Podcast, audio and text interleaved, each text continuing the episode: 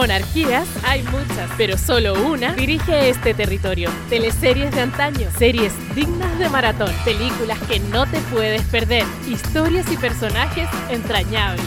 Se sientan en su trono los reyes del drama.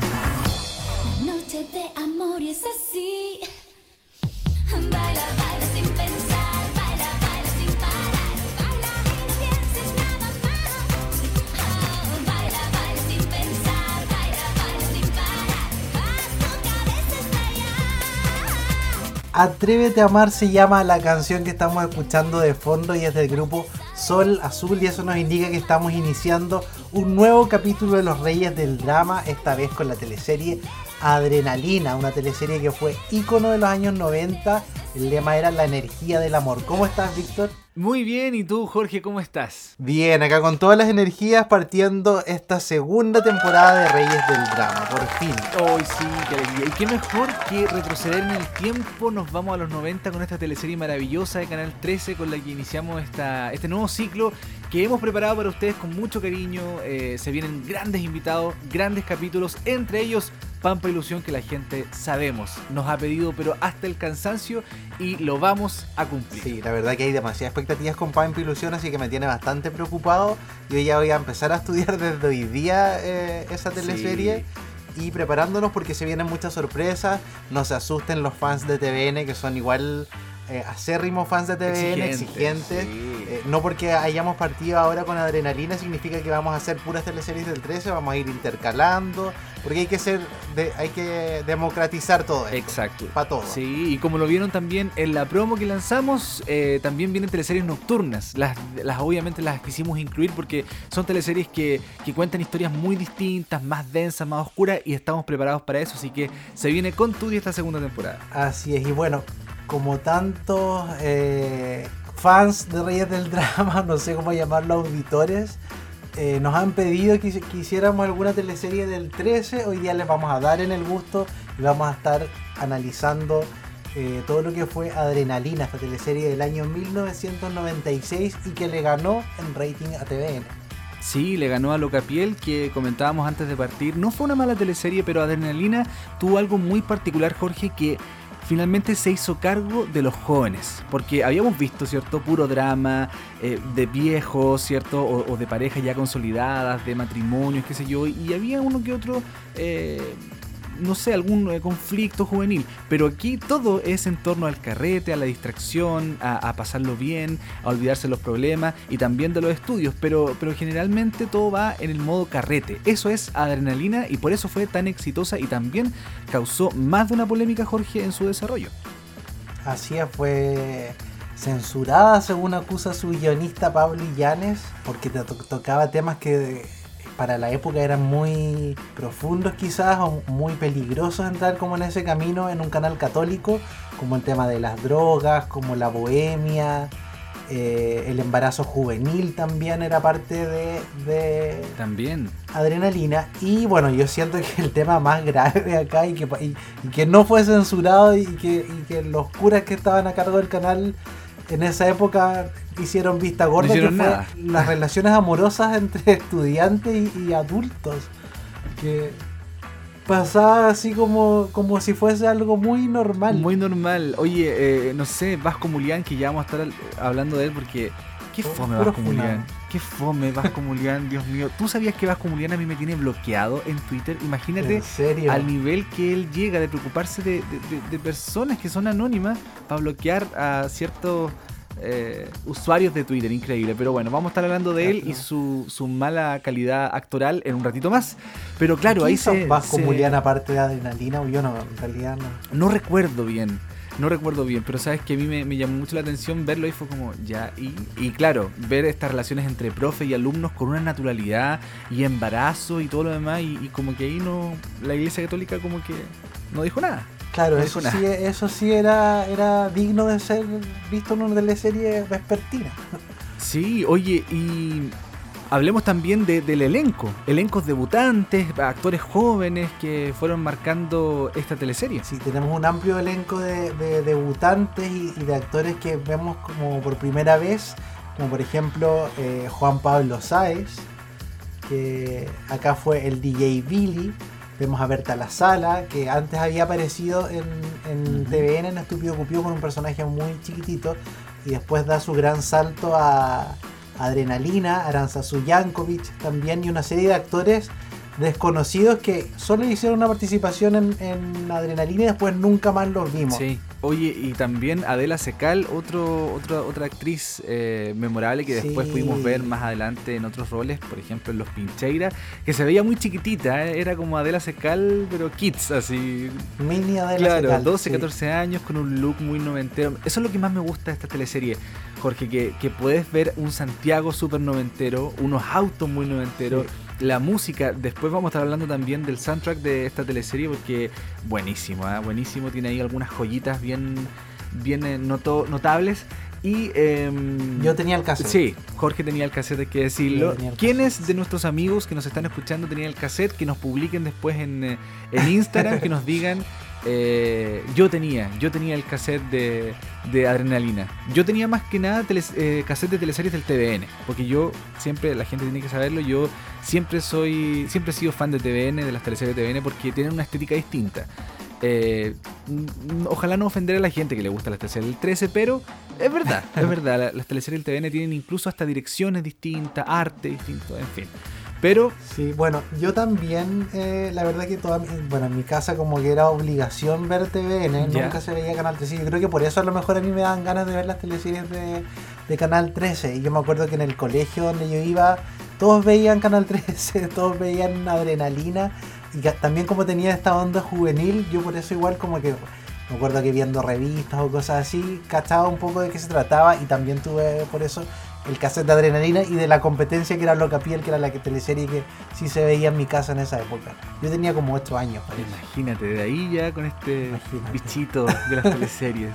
Qué bonito sí, porque Sí. igual son, son épocas que se recuerdan súper bien. Eh, ¿Sabes qué? Lo que más me llamó la atención a mí, eh, los actores ya más consagrados o, o que después vimos en otras grandes teleseries como Edgardo Bruna. Eh, que en paz descanse, lo hemos nombrado en otras teleseries como Aquelarre y otras tantas, pero eh, me gustó verlo aquí, me gustó mucho, fue como oh, Sí. eh, cara conocida, ¿cachai? Eso como, como uno no está familiarizado con teleseries del 13 y ves a Edgardo Sí. Bruna o ves a Lucy Salgado, que me encanta, eh, es como, oh, qué rico, una cara conocida, ¿cachai? E- Eso como que te hace interesarte un poco más en, el- en la teleserie. Sí, eso me pasaba a mí también cuando estuve reviviendo los capítulos de Adrenalina hace poco para poder grabar el podcast. Eh, no conocía muchos actores y hay muchos actores que, porque desaparecieron, hay mucha, mucho tiempo, el eh, Canal 13 tenía como actores, modelos eh, o gente que estaba como en una o dos teleseries pues desaparecía y acá es en el caso de Adrenalina como que gente que lanzaba la fama pero de ahí nunca más lo volviste a ver. En el caso de, de estos rostros familiares, claro, estaba Edgardo Bruna, que llevaba una carrera más o menos intermitente entre TVN y el 13.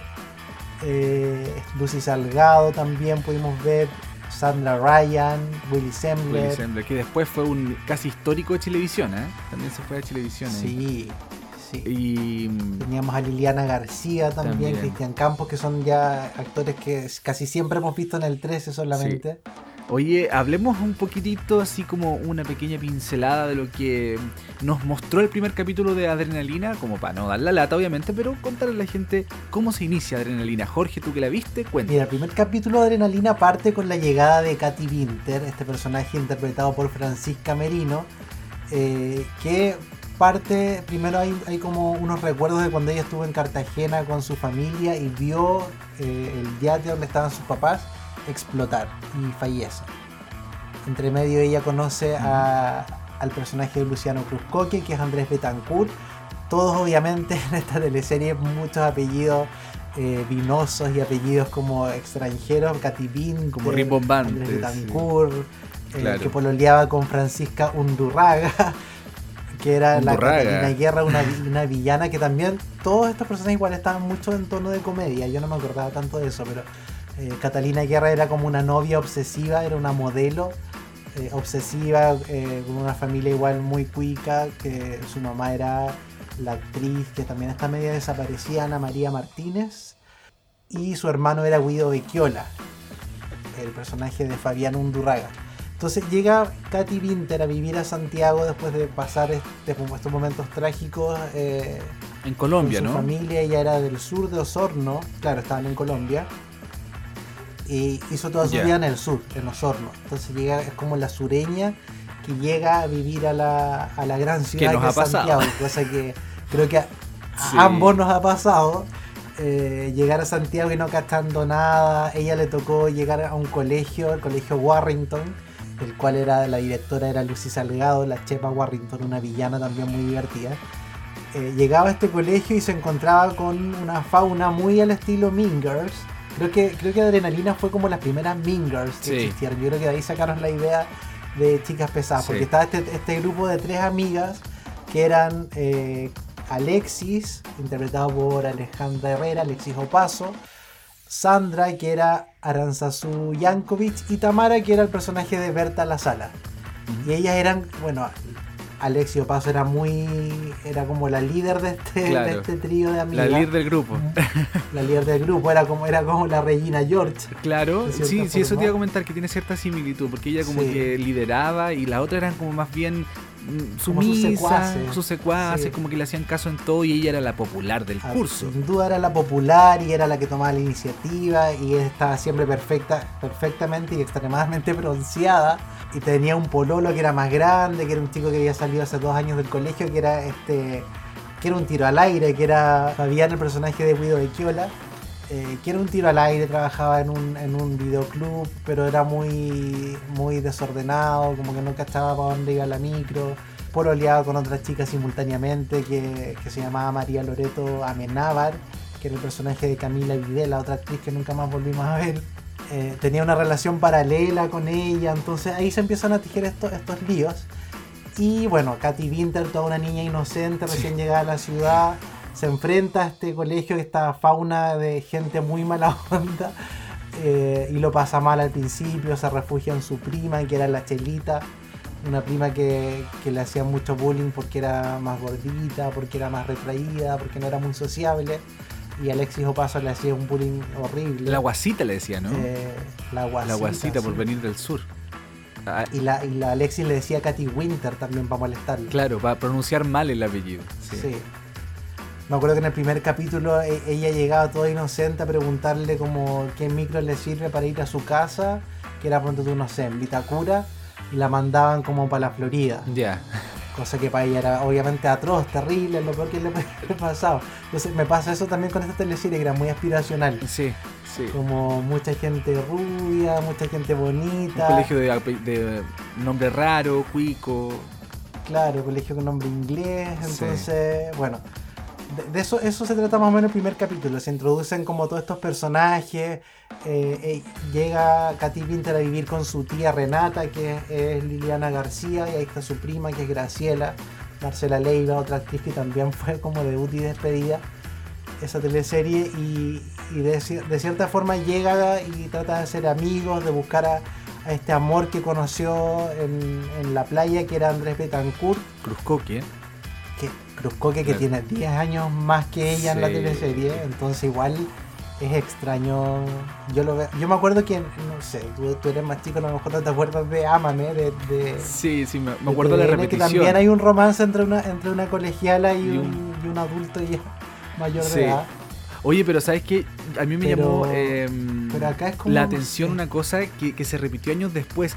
Aquí tenemos esta figura de la pareja de Cata Guerra, ¿cierto? Con Cruzcoque. Sí. Eh, Sí. Él es un pesado, desagradable, eh, no la quiere ¿El mucho. personaje o, o Cruzcoque? Ambos, ambos, el personaje Cruzcoque.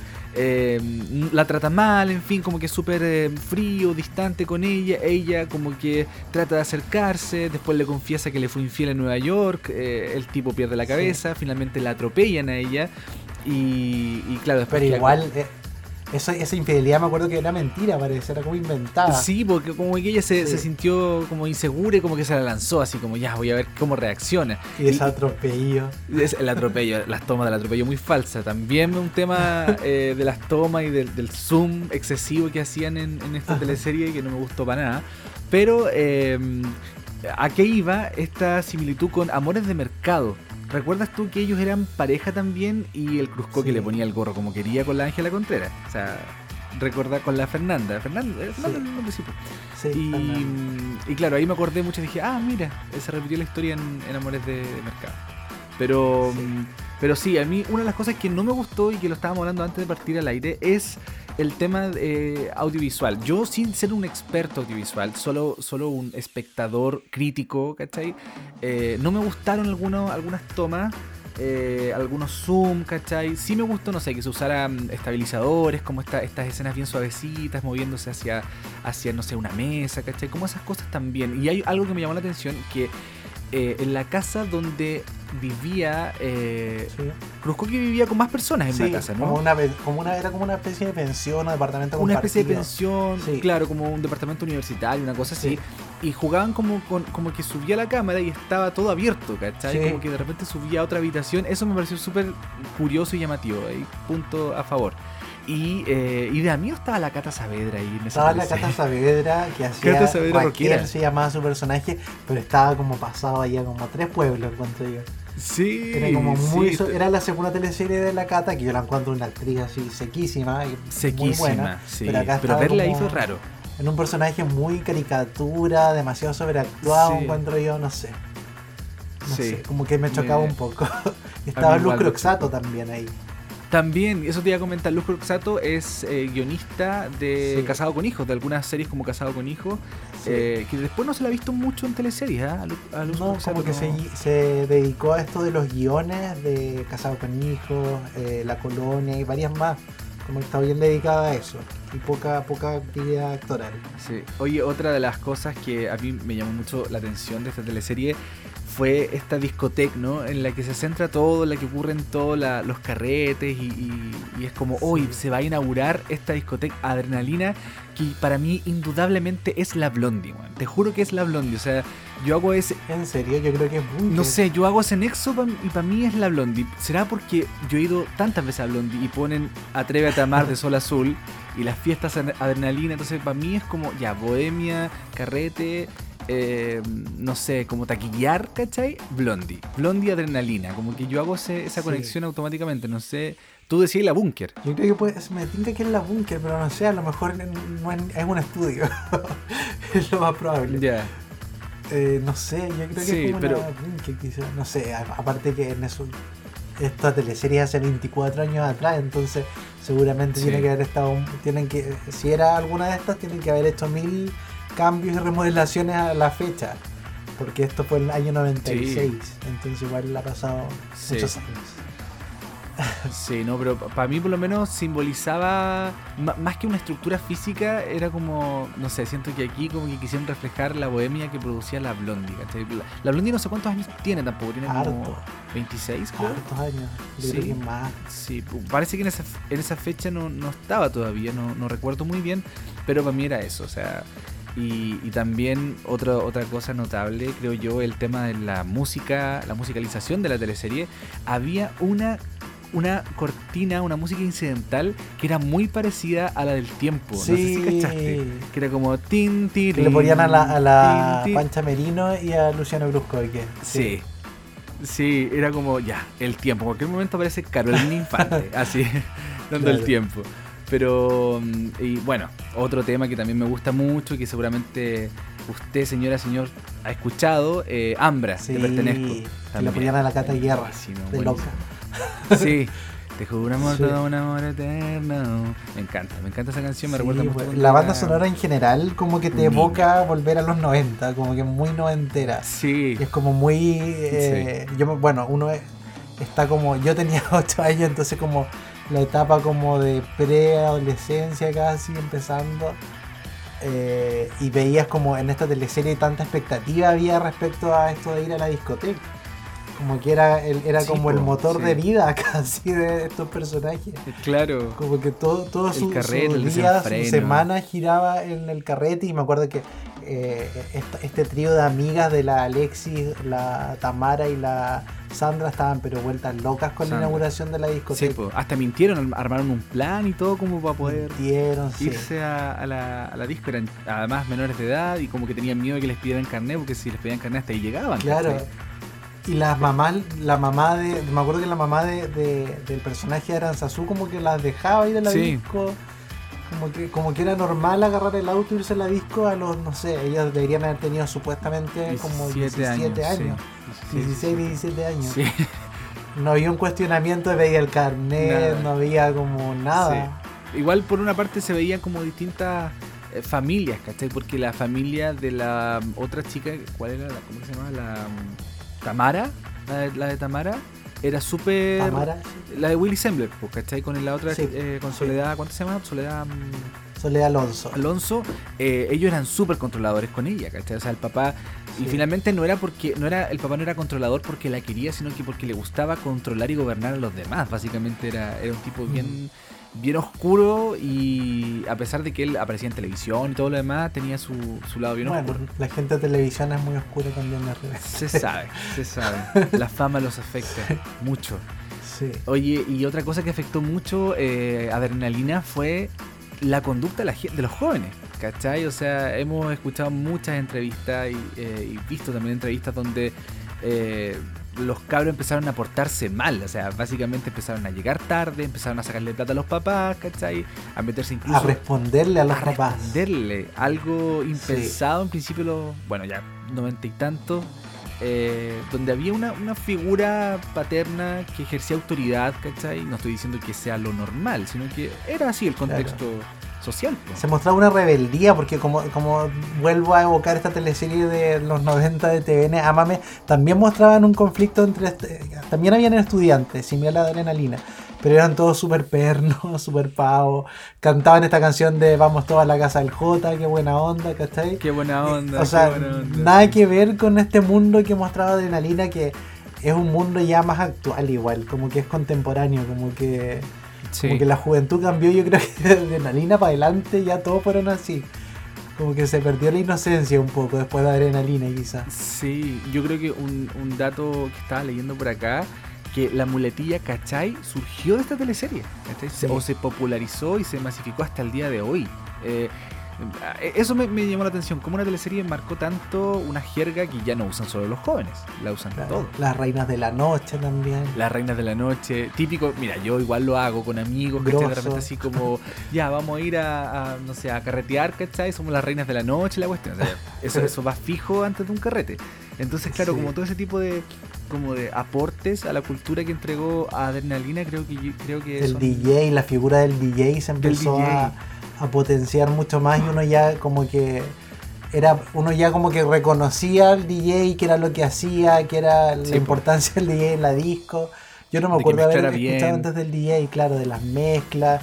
Y de hecho Juan Pablo Sáez, eh, su personaje de DJ Billy trascendió mucho, o sea, él terminó participando en fiestas, todo ese tipo de cosas. Sí. Entonces son personajes que quedan en la memoria colectiva hasta el día de hoy. Oye, y, y creo que, según lo que ha contado él mismo, ese personaje no lo iba a hacer Juan Pablo Sáez originalmente. No, Lo iba a hacer eh, Viñuela. funado. Viñuela, bonadísimo. Y imagínate todo Viñuela que fue. ¿Cuánta funa alrededor de adrenalina? Sí, pasada de onda funa. Sí, yo no me imagino a Viñuela, la verdad. No, no, sé, a mí no, me gusta, cero, pero no me lo imagino cero. tampoco actuando, ¿cachai? No, como que no. No, o sea, él actuó en una, en una sitcom, me acuerdo, hace años atrás. No Eh, tan mal, pero. En, en Mega, ¿no? En Mega, Sí. en una sitcom. Eh. Tres son multitud. Tres son multitud. Sí, Sí. Con, la, eh, con la Acevedo, con la Javiera Acevedo. Que Sí. otra funa también, que la, la funa un- Sí. Eh, pero fíjate que sí, eh, me llamó mucho la atención eso y cuento aparte y, y de verdad menciono honrosa a Pablo Illanes. Yo tengo una profunda admiración con él. Yo ojalá algún día espero llegar a conocerlo y no sé. Eh, tú como audiovisual me Darle imagino que también eh, le das un hijo y lo, lo admiras, ¿cachai? Porque ha tenido tremendas producciones. Este, este Sí, sí. Bueno, y él yo tengo, bueno, leí un libro igual de Pablo Illanes, inspirado como en una mujer en, en la televisión. Muy, muy bueno. Yo creo que uno de mis libros favoritos, muy buen libro, que se llama Una mujer fatal, algo así. Entonces, un tipo que escribe bien, de, de- o sea, se nota que escribe bien, que tiene oficio, que trabaja muy bien los personajes. Otra cosa es lo que uno después vea en pantalla, que eso ya se aleja un poco de la responsabilidad de él. Como comentamos en este caso de Adrenalina, hay muchos temas que quedaron afuera y que fueron censurados por la producción, por el canal 13. Eh, uno Sí. de estos es, por ejemplo, el tema de que el personaje de Guido Becchiola eh, era adicto a la cocaína, a las drogas. Sí. Y que por eso tenía tantos problemas con su familia y todo lo demás. Sí, sí. Sí, y eso también fue, fue censurado. Y, y fíjate que otra cosa que estaba leyendo yo acá que se inspiró en Gris Brillantina para hacer la. Menos mal que no tuvo tanto no tuvo musical. No, no- o sea, fue, fue como la disco, pero no tuvo musicales porque de repente esas teleseries. Mira, yo debo confesar que hay una teleserie del Mega, la. mm, Ay, se me olvidan los nombres a mí, soy súper malo para eso. Eh, esta, yo soy Lorenzo, que Sí. era. que le fue, creo que le fue bien en sintonía, pero tenía harto de, de musical. Y a mí, de verdad que me carga. Yo veo una película como musical y como que. ah, no sé, como que Ay, me me interrumpe encanta. mucho, ¿cachai? No, sí, me imagino que te gusta. Pero, pero no. O sea, a mí Gris Brillantina me gusta, ¿cachai? De hecho, la he visto varias veces. Pero, pero verla en una teleserie como que me parece raro, ¿cachai? No sé, como que. Si es una película de musical, bacán. Si es una obra, una presentación en vivo, qué sé yo, bacán. Pero como que en una teleserie yo necesito escenas, drama, comedia, intercalándose. Eso necesito. Bueno, igual dentro del primer capítulo vimos una escena musical que es cuando presentaban a este grupo Sol Azul que canta, que fue la única canción que hicieron, Wild Sí. Hit Wonder, que es la canción Atrévete a amar de Adrenalina, que Supernova la, les hace cover y, y les sale bastante bien. Eh, salían, salía este grupo cantando la canción y la cantaban casi completa y después empezaron a desarrollar algunas escenas como alrededor de esto en el día de la inauguración de la disco y creo que también hubo un par de grupos más musicales invitados como Adrenalina.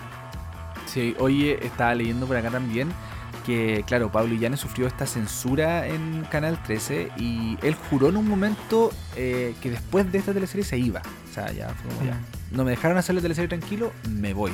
Pero siguió incluso eh, realizando otras teleseries como Playa Salvaje y eh, Machos. eh, y después, obviamente, cuando se fue a TVN, ya ahí empezó a sembrar este, este oscuro camino de las teleseries nocturnas. Que oscuro digo por la trama, Su oscuridad yo creo que partió con Fuera de Control y de ahí se fue a TVN Sí. Y ahí fue todo más Sí, oscuro. llama la atención eso. Porque fuera de control igual él tenía una, una trama súper compleja, ¿cachai? Eh, de mucha venganza y todo lo demás. Y ahí como que no... Yo, yo cacho que cacharon que este loco era bueno. O sea, si cuando pasa eso Sí. es como ya, es bueno, démosle la libertad, ¿cachai? A pesar de que, de que el 13 seguía en ese momento en manos de, de la iglesia católica. Sí. Pero, pero por lo menos supo, supo llevarlo y, y tremendo. Así que eh, toda nuestra admiración. Bueno, y ahora está preparando una historia bastante oscura también para ¿Ah, sí? Mega. No es la segunda la, o la cuarta parte de Perdona nuestros pecados. No creo, no creo que sea nada por el estilo. No, no, no, no. Esta tiene que ver como con, Ya. con desapariciones. Desaparición de una chica, un secuestro, ya, algo así. sí. De aquí los protagonistas son Benjamín Vicuña y Paz Bascuñán. Paz Bascuñán como Paz. Bascuñán. No, pero a lo mejor lo bien, quizás tampoco. Sí. No, sí, el otro día creo que lo, lo hablamos en este capítulo. Dámosle una Lo oportunidad. hablamos en, en el podcast o fuera de él, no recuerdo, pero yo encuentro que, y con esto a lo mejor me van a funar, pero claro, la Paz Bascuñán está funadísima, ¿cachai? Y, y con razón, Sí. pero creo que la, la- esta chica no actúa mal, solo que siempre tiene los mismos roles, ¿cachai? No, yo no encuentro que ella... Sí, y eso tampoco es culpa de Sí, ella. pues, es culpa del guionista, el director, que siempre le da lo mismo. Me pasa lo mismo con. Pancha Merino. Yo encuentro que Pancha Merino eh, quedó con ese estigma de ser la mala, la ácida, la cruel, ¿cachai? La que, la que denigra. Y verla acá es raro. Es que cuesta verla como buena persona a la Sí. Pancha Merino. Por eso a mí me costaba ver, ver Adrenalina. Yo pensaba que el personaje se hacía la tonta, pero no. Era, Sí, era media no, tontorrona. era como la víctima. Sí, era como, Sí. claro, la víctima o no sé, la, la niña inocente, pero pero que uno le cuesta ver a la Pancha Merino y asumir que es buena persona en, en la teleserie, porque en la vida real, Sí, sabemos que, que no es muy buena persona. Oye, eh, estuvimos nosotros hablando, bueno, tú estuviste ahí cara a cara con una de las protagonistas de esta teleserie. así es, con una de las reinas de la noche. Sí, tremenda, tremenda actriz que ahora está media alejada. ¿En qué está? ¿No, ¿Comentó algo? ¿En qué está en estos momentos? Sí, está, mira, haciendo hartas cosas, pero básicamente está haciendo eh, coach ontológicos, eh, holísticos y también está haciendo coach motivacionales. Súper. Y obras de teatro también eh, para empresas y monólogos, stand-up comedy para empresas y cosas así. Ya, se dedica más que a las tablas o a, o a estar como presente en medios a, a un trabajo como más eh, particular, digamos. O sea, claro, igual por la pandemia también está trabajando de esta forma ahora en términos actorales, porque no hay mucha oferta más ahora que recién se están acabando las cuarentenas. En todo caso. Sí. Sí. Bueno, eh, aquí Jorge conversó con ella, Alejandra Herrera eh, estuvo en Reyes del Drama y la pasamos a escuchar. Reyes del Drama. Primero que todo quería agradecerte por estar en este capítulo de los Reyes del Drama y preguntarte un poco, Alejandra, cómo te tomó este asunto de la pandemia, ¿Cómo- en qué estabas tú, cómo te pilló. También agradecerte que me hayas invitado a tu programa, a toda la gente que lo está viendo, les mando un abrazo, un beso grande. Y les cuento que yo en realidad vivo en Plaza Italia, así que la pandemia la había vivido desde el año pasado en realidad con el tema de- de del estallido social, que fue bastante duro en esa zona. Y mm, eso fue bien, bien eh, doloroso y también caótico, porque no se podía entrar a las casas. También la, la- la pega nuestra también bajó bastante por el tema de la crisis Sí. social y todo. Y después continuamos con la pandemia, así que como en realidad estábamos en, esa, en esas opciones, yo trabajo también haciendo coaching ontológico, decidimos venirnos a, a la parcela de mi familia que queda acá en San Francisco de los Andes. Así que la verdad que ha sido un tiempo, eh, gracias a Dios, muy tranquilo, conectado con la naturaleza. Estoy también trabajando también haciendo stand-up eh, reflexivos, que son eh, comedia con coaching. Eso te iba a preguntar cómo esta, tú siempre fuiste bien apegada al lado espi- espiritual, pero cómo es esta faceta tuya eh, que se ha visto harto últimamente en, en tus redes sociales respecto a las terapias holísticas y ontológicas. ¿Podrías contarme un poco Sí. cómo llegas a eso y, y si estás ahora como full dedicada a este tema? Hace varios años que empecé a trabajar haciendo coaching ontológico. Estudié coach ontológico con la consultora Fractal y de ahí me estoy dedicando haciendo, uniendo mis dos profesiones, como actriz y coach. Entonces hago stand-up, que es comedia, para distintas empresas, para qué sé yo, grupos de profesionales. A través de la comedia voy tocando ciertos temas que ellos quieren trabajar en las personas, conflictos, temas de autoestima, en fin, un- una variedad de temas eh, de liderazgo a través de, de la comedia. Y aparte de eso, he trabajado mucho también las terapias holísticas, como tú bien decías, sanaciones, algunas con René May, y distintas terapias para transformar y cambiar la dualidad de nuestra mente. Es algo muy importante en esta época, sobre todo que estamos todos ya en cuarentenados hace mucho tiempo. Oye, Alejandra, dentro de todos estos Exacto. coaches está también, vi uno en tu Instagram que se llama Reina sin Corona, donde te ríes un Ah, poco de ti sí. misma, como que par- parodias igual tu alejamiento de la TV. ¿Tú te, te Sí. desencantaste un poco de las teleseries o decidiste alejarte por cuenta tuya, por cuenta propia en el fondo? Bueno, en una época yo renuncié a las teleseries, eh, por varias razones, por eh, cosas personales, yo estaba también en estructuras religiosas eh, y, y obviamente la la- el legalismo, y digo, fue quizás mi forma también de verlo, y también no toda la gente vive la religiosidad de esa manera, pero yo lo veía muy, mm, eh, muy difícil de unificar. Y en una época me retiré de la televisión, en la época de macho, las teleseries de macho, renuncié. De hecho, Orval pensaba que yo me iba al 7, que no podía creer lo que yo estaba diciendo. Yo, no, es que Dios, Dios, Dios. Y era así como, ¿qué onda esta loca de patio?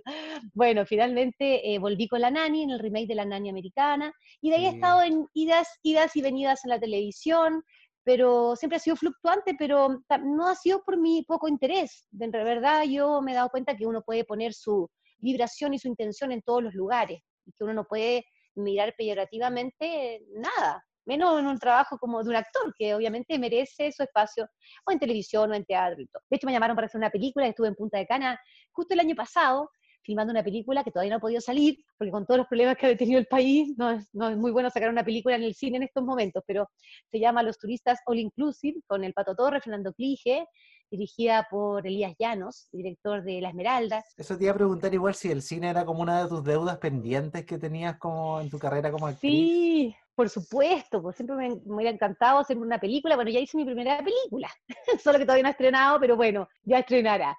Eh, sí, me encanta, pues me encanta el cine como a todo el mundo, ¿no? Lo que pasa es que cuando me llamaron para hacer película el año de la pera, al principio, cuando empecé las teleseries, justamente el personaje mío era la prostituta que se acostaba con todo. Entonces, en, mi en ese momento para mí esta cosa de la exposición y también en mi tema espiritual era como bastante fuerte. Y además eh, era muy expuesto el personaje. Así que bueno, dije yo saldrán algunas otras alternativas y bueno, han aparecido, como te digo, cosas buenas ahora. Ujú. Están apareciendo. Qué bueno. Oye, nosotros Sí. tenemos un capítulo dedicado porque en la primera temporada de, nuestra, de nuestro podcast eh, hablamos casi en general de teleseries de TVN y ahora partimos con Adrenalina, entonces eh, qué mejor que tener a la indiscutida reina de la noche en nuestro primer capítulo. Entonces quería preguntarte cómo recuerdas esta teleserie que marcó una generación, que cambió mucho los códigos de, la, de las teleseries chilenas, abordando por primera vez temas juveniles como la bohemia, el carrete, de forma un poquitito más abierta en Canal 13. ¿Qué recuerdos tienes de esa época? Bueno, una súper linda experiencia. Trabajamos muy en conjunto con los actores, había una hermandad muy grande, mucha buena onda. El director en Adrenalina nos dejó eh, crear, proponer, fue eh, Ricardo Vicuña fue en, ese sentido con nosotros, o por lo menos conmigo como actriz, fue súper abierto y mm, yo pude sentirme muy libre para crear el personaje que iba entre la comedia y el drama y sus caprichos y fue muy entretenido para mí. Yo venía de Amor a Domicilio, donde había hecho la protagonista de la teleserie, un personaje muy sufrido, que nunca sabía nada, nunca entendía qué pasaba, no sabía si quería uno, quería el otro. era un personaje que me tenía un poquito confundida y además siempre muy triste, muy sufriente. Entonces yo como que alegaba un poco, pucha, pero pucha, pero ¿cómo no, no, no sé, no voy a saber nada? No, pero es que así son las protagonistas.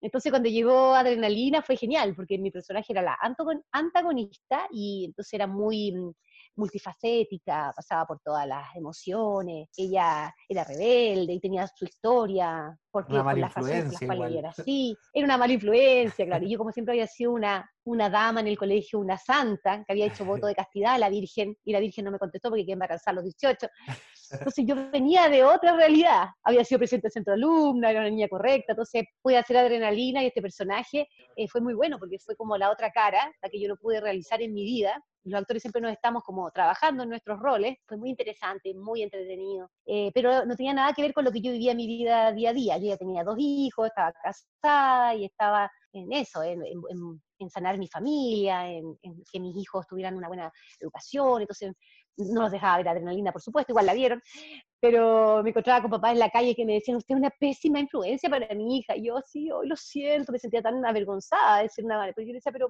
enséñele usted, si la teleserie muestra una parte de la sociedad, pero no toda. Y yo me sentía muy culpable, porque con esa culpa que uno tiene siempre de que nació, de que es niña, de que después es bonita, después que es actriz, después que se, te separaste, todos son culpas, culpas. Entonces, más culpa con la televisión. Así que fue bien fuerte, fue bien fuerte, pero al mismo tiempo disfruté mucho de, el contacto con la gente, la gente muy cariñosa. Claro, porque partiste en Amores a Domicilio con un protagónico, igual una teleserie que también fue exitosa, y después viene Adrenalina, que igual marcaría un eje, porque finalmente Alexis Opaso hasta el día de hoy te persigue. Después hicieron hasta hace unos años atrás este, este reencuentro de las reinas de la noche. Eh, sí, por la obra de teatro. de la obra de teatro. De las reinas de la noche. ¿Quiénes son las reinas de la noche? ¡Nosotras! Sí. sí, de todas maneras, yo voy a un matrimonio y me hacen un círculo para que baile la canción. O sea, ¿En serio? no, muy divertido, la gente me escribe, me puedes mandar un saludo. Se nota que hay una, se marcó una buena, una gran generación y, y encima se empezó a transmitir varias veces después, entonces más gente, más gente mayor y gente joven la vio y se sintió identificada con estas colegialas, que era en realidad bastante naif para lo que es hoy el mundo en esa época para nosotros era como la corbata afuera, arrancarse de la casa, pelear con el papá, era súper grave y estas cosas no, no, no, se mostraban en televisión. Entonces fue como un boom, pero tú ves que hoy en día adrenalina es como una cosa que, muy naif. lo máximo que se veía era un beso, que nos besábamos con uno y con otro. Era, no, era una cosa tan destapada como la que tenemos hoy en día. O sea, si se, hiciera, si se hiciera adrenalina ahora, por ejemplo, en el 2020, bueno, el 2020 no existe, pero 2019, cuando tú se hubiese hecho adrenalina, ¿qué elementos crees tú que que podría haber tenido quizás esta teleserie? Porque en uh, esa época igual se apuntó harto. Estaría todo. Me acuerdo que en esa época el guionista Pablo Illanes quiso escribir acerca de las drogas mm. y, puso a, Fabián, que era Guido Victola, como, como un chico que estaba con problemas con drogas en varios capítulos, pero nunca se tocaba el tema, sino que se lo mostraba a él que cambiaba, se ponía medio bipolar y era raro, agresivo y como que no se entendía lo que le sucedía. Y luego nunca se pudo explicar porque le pidieron que borraran esa historia de las drogas. Al final quedó como un chico medio bipolar, como que, como que de repente explosivo, pero nunca quedaron cosas ahí en el camino que no, no se mostraron. Por ejemplo, también hicimos una escena, me acuerdo, con ropa interior muy sexy, así, con ropa interior de seda, ah, muy guapas todas, en la casa de Alexi probándose ropa, y después nos mandaron a cambiar esa escena y hay que ponerse pura ropa interior de corazoncito y dositos, así como de niñitas chicas, puro pijamita, claro, o unos calzones sin grandes. Entonces esas cosas eran como divertidas. Claro, ahora no, ahora tendríamos transgénero, tendríamos de todo. aborto. Funas, Tendríamos todo funa, claro, virus. virus. Sí, El mundo se ha puesto cada día más increíble. claro. De, de ficción. Así que sí, pues, fue Oye, una época muy, muy entretenida. Y las grabaciones, bueno, con esto de las de la censura, yo no sé si era muy complicado trabajar en esa época en Canal 13. Tú en una entrevista dijiste que las pesaban incluso, como que tenían una pesa para, para que las Claro, no, no, de peso. no, no, no, no nos pesaban, sino que nos Ah, ya. amenazaban que nos iban a Ya. pesar. No, nunca nos pesaron, pero nos dijeron que tenían una pesa, que nos iban así, po. era muy, era bien, eh, ¿cómo diría yo? Duro el trato, como que, Exigente. claro, te exi- exigente, que no podías engordar, que no podías embarazarte, que muchas cosas que no se podían hacer, po, y que a veces son parte de la vida nomás, pues se tenía, tenían poca flexibilidad, poca empatía eh, con el trabajo del actor. Claro, es verdad, pues. cuando yo partí también, porque tú- cuando hice mi primer contrato me dijeron, no, tú vas a ser una de las protagonistas jóvenes de la teleserie. Y yo, pucha, venía saliendo de la escuela de teatro, estaba trabajando en la Feria del Hogar, o sea, ya tenía dos hijos. Fui a firmar porque yo era una de las protagonistas jóvenes. Y después cuando veí el guion, lo leí, lo leí, empecé a trabajar, me di cuenta que yo era la, la protagonista. Pero esas cosas así, como, bueno, también de la ingenuidad, pues de cuando uno parte, no paga un poco el piso. Sí. Pero sí era mucho más, claro, ha- había muchas cosas, eh, o directores que eran eh, bastante más agresivos, los tratos con la gente, hoy día no se permitiría muchas cosas y nosotros mismos no los permitiríamos, pero en esa época no sabíamos cómo protegernos. Lo bueno es que hoy día por, último se está destapando, se está hablando y eso nos está ayudando a reconciliarnos con nuestro pasado, con nuestros traumas, que todos los tenemos, tanto Sí. actores como público. Exacto, y hay, y hay cosas que ya, no se seres permi- humanos. que ya no se permiten tampoco que pasen, como me imagino que en esa época pasaba. Igual eran todos mucho más jóvenes. ¿Es verdad que tú andabas con una Biblia en las grabaciones y que, y que oraban entre medio? O sea, no así tan abiertamente, pero en el camarín, con algunas amigas, ellas no lo cuentan, ¿ah? pero muchas me dijeron, oremos, oremos. Y yo sí, pues yo en esa época estaba muy metida en una estructura religiosa cristiana, aunque nos juntábamos en casa. Y tuvo que ver también con esto de entrar a la televisión y sentirme muy vulnerable. Entonces para mí fue una protección. Pero claro, yo era mucho más estructurada y mucho más rígida. Mis compañeros carreteaban y yo no, yo nada, yo me acuerdo estaba temprano, me levantaba temprano. Me perdí quizás muchos carretes entretenidos. Así que yo creo que eso lo recuperaría. No sacaría mi, mi, mi búsqueda espiritual, pero sí recuperaría algunos carretes entretenidos. Claro. Todavía se puede, cuando, cuando se acabe la pandemia. Sí, pues, cuando acabe la pandemia espero poder trabajar en algún, alguna producción donde podamos bailar y carretear un rato. Claro. Además. Te iba a preguntar qué opinas de- del teatro online por estas nuevas plataformas que muchos actores ahora se han reinventado. Sí. No sé a ti qué te parece, tú que igual eres una actriz de teatro, no sé si te sumas a eso o no te Sí, gusta. absolutamente. No, me encanta. Yo también estoy haciendo mis obras de Reina sin Corona eh, online para las empresas. Debería seguir subiendo este auge por, por Es el una teatro un nuevo espacio finalmente, un nuevo Un nuevo espacio donde poder mostrar el arte del teatro. Y también es muy lindo ver los comentarios de la gente, reírnos un poco de la pandemia. Tengo varios chistes ahí con, con mi esposo, con mi nieto, eh, de todo. Tengo la cuarentena también tuve unos muy divertidos que, bueno, la gente tiene que ver. Métase a ver Sí, mi, mi Instagram, sí. porque ahí están mis lives y mi comedia y, y podemos seguir compartiendo. Buenísimo. Ya, pues Alejandra, eso sería entonces. Muchísimas gracias por Ya, estar pues, en las Reyes del drama. Te- Gracias por, qué rico estar acá en Los Reyes del Drama. Ojalá todos nos liberemos del drama y pasemos a la comedia. Exacto. Ya, Jorge, bendiciones Cuídate para ti, que estés muy bien. Muchas gracias. También. cuídate. Reyes del drama. Bueno, ahí estaba entonces Alejandra Herrera, Alexis Opaso, eh, este papel que desempeñó en Adrenalina, que es la razón de ser de este segundo capítulo de la segunda temporada de Reyes del Drama y desmenuzó varias cosillas, ¿ah? además de la censura, habló también ahí, deslizó el hecho de que se les controlaba incluso el peso a los Sí, actores. bueno, mencionó actrices. eso, mencionó que había una pesa en la producción, no dijo que directamente las pesaban, pero sí comentó que, que había una pesa. o sea, no tenían que subir de peso las actrices. Claro, engordas y te echan, o sea, Claro, mu- muy, muy una a la altura amenaza de, presente. de lo, claro, de lo que decía Guido Becchiola, la tra- Guido Becchiola fue, que- no, Felipe Ríos cuando dijo que eh, eh, echaban a los actores por ser gay, ¿cachai? Del Claro. 13. Entonces, Y por ser ahí- gordas, cla- claramente.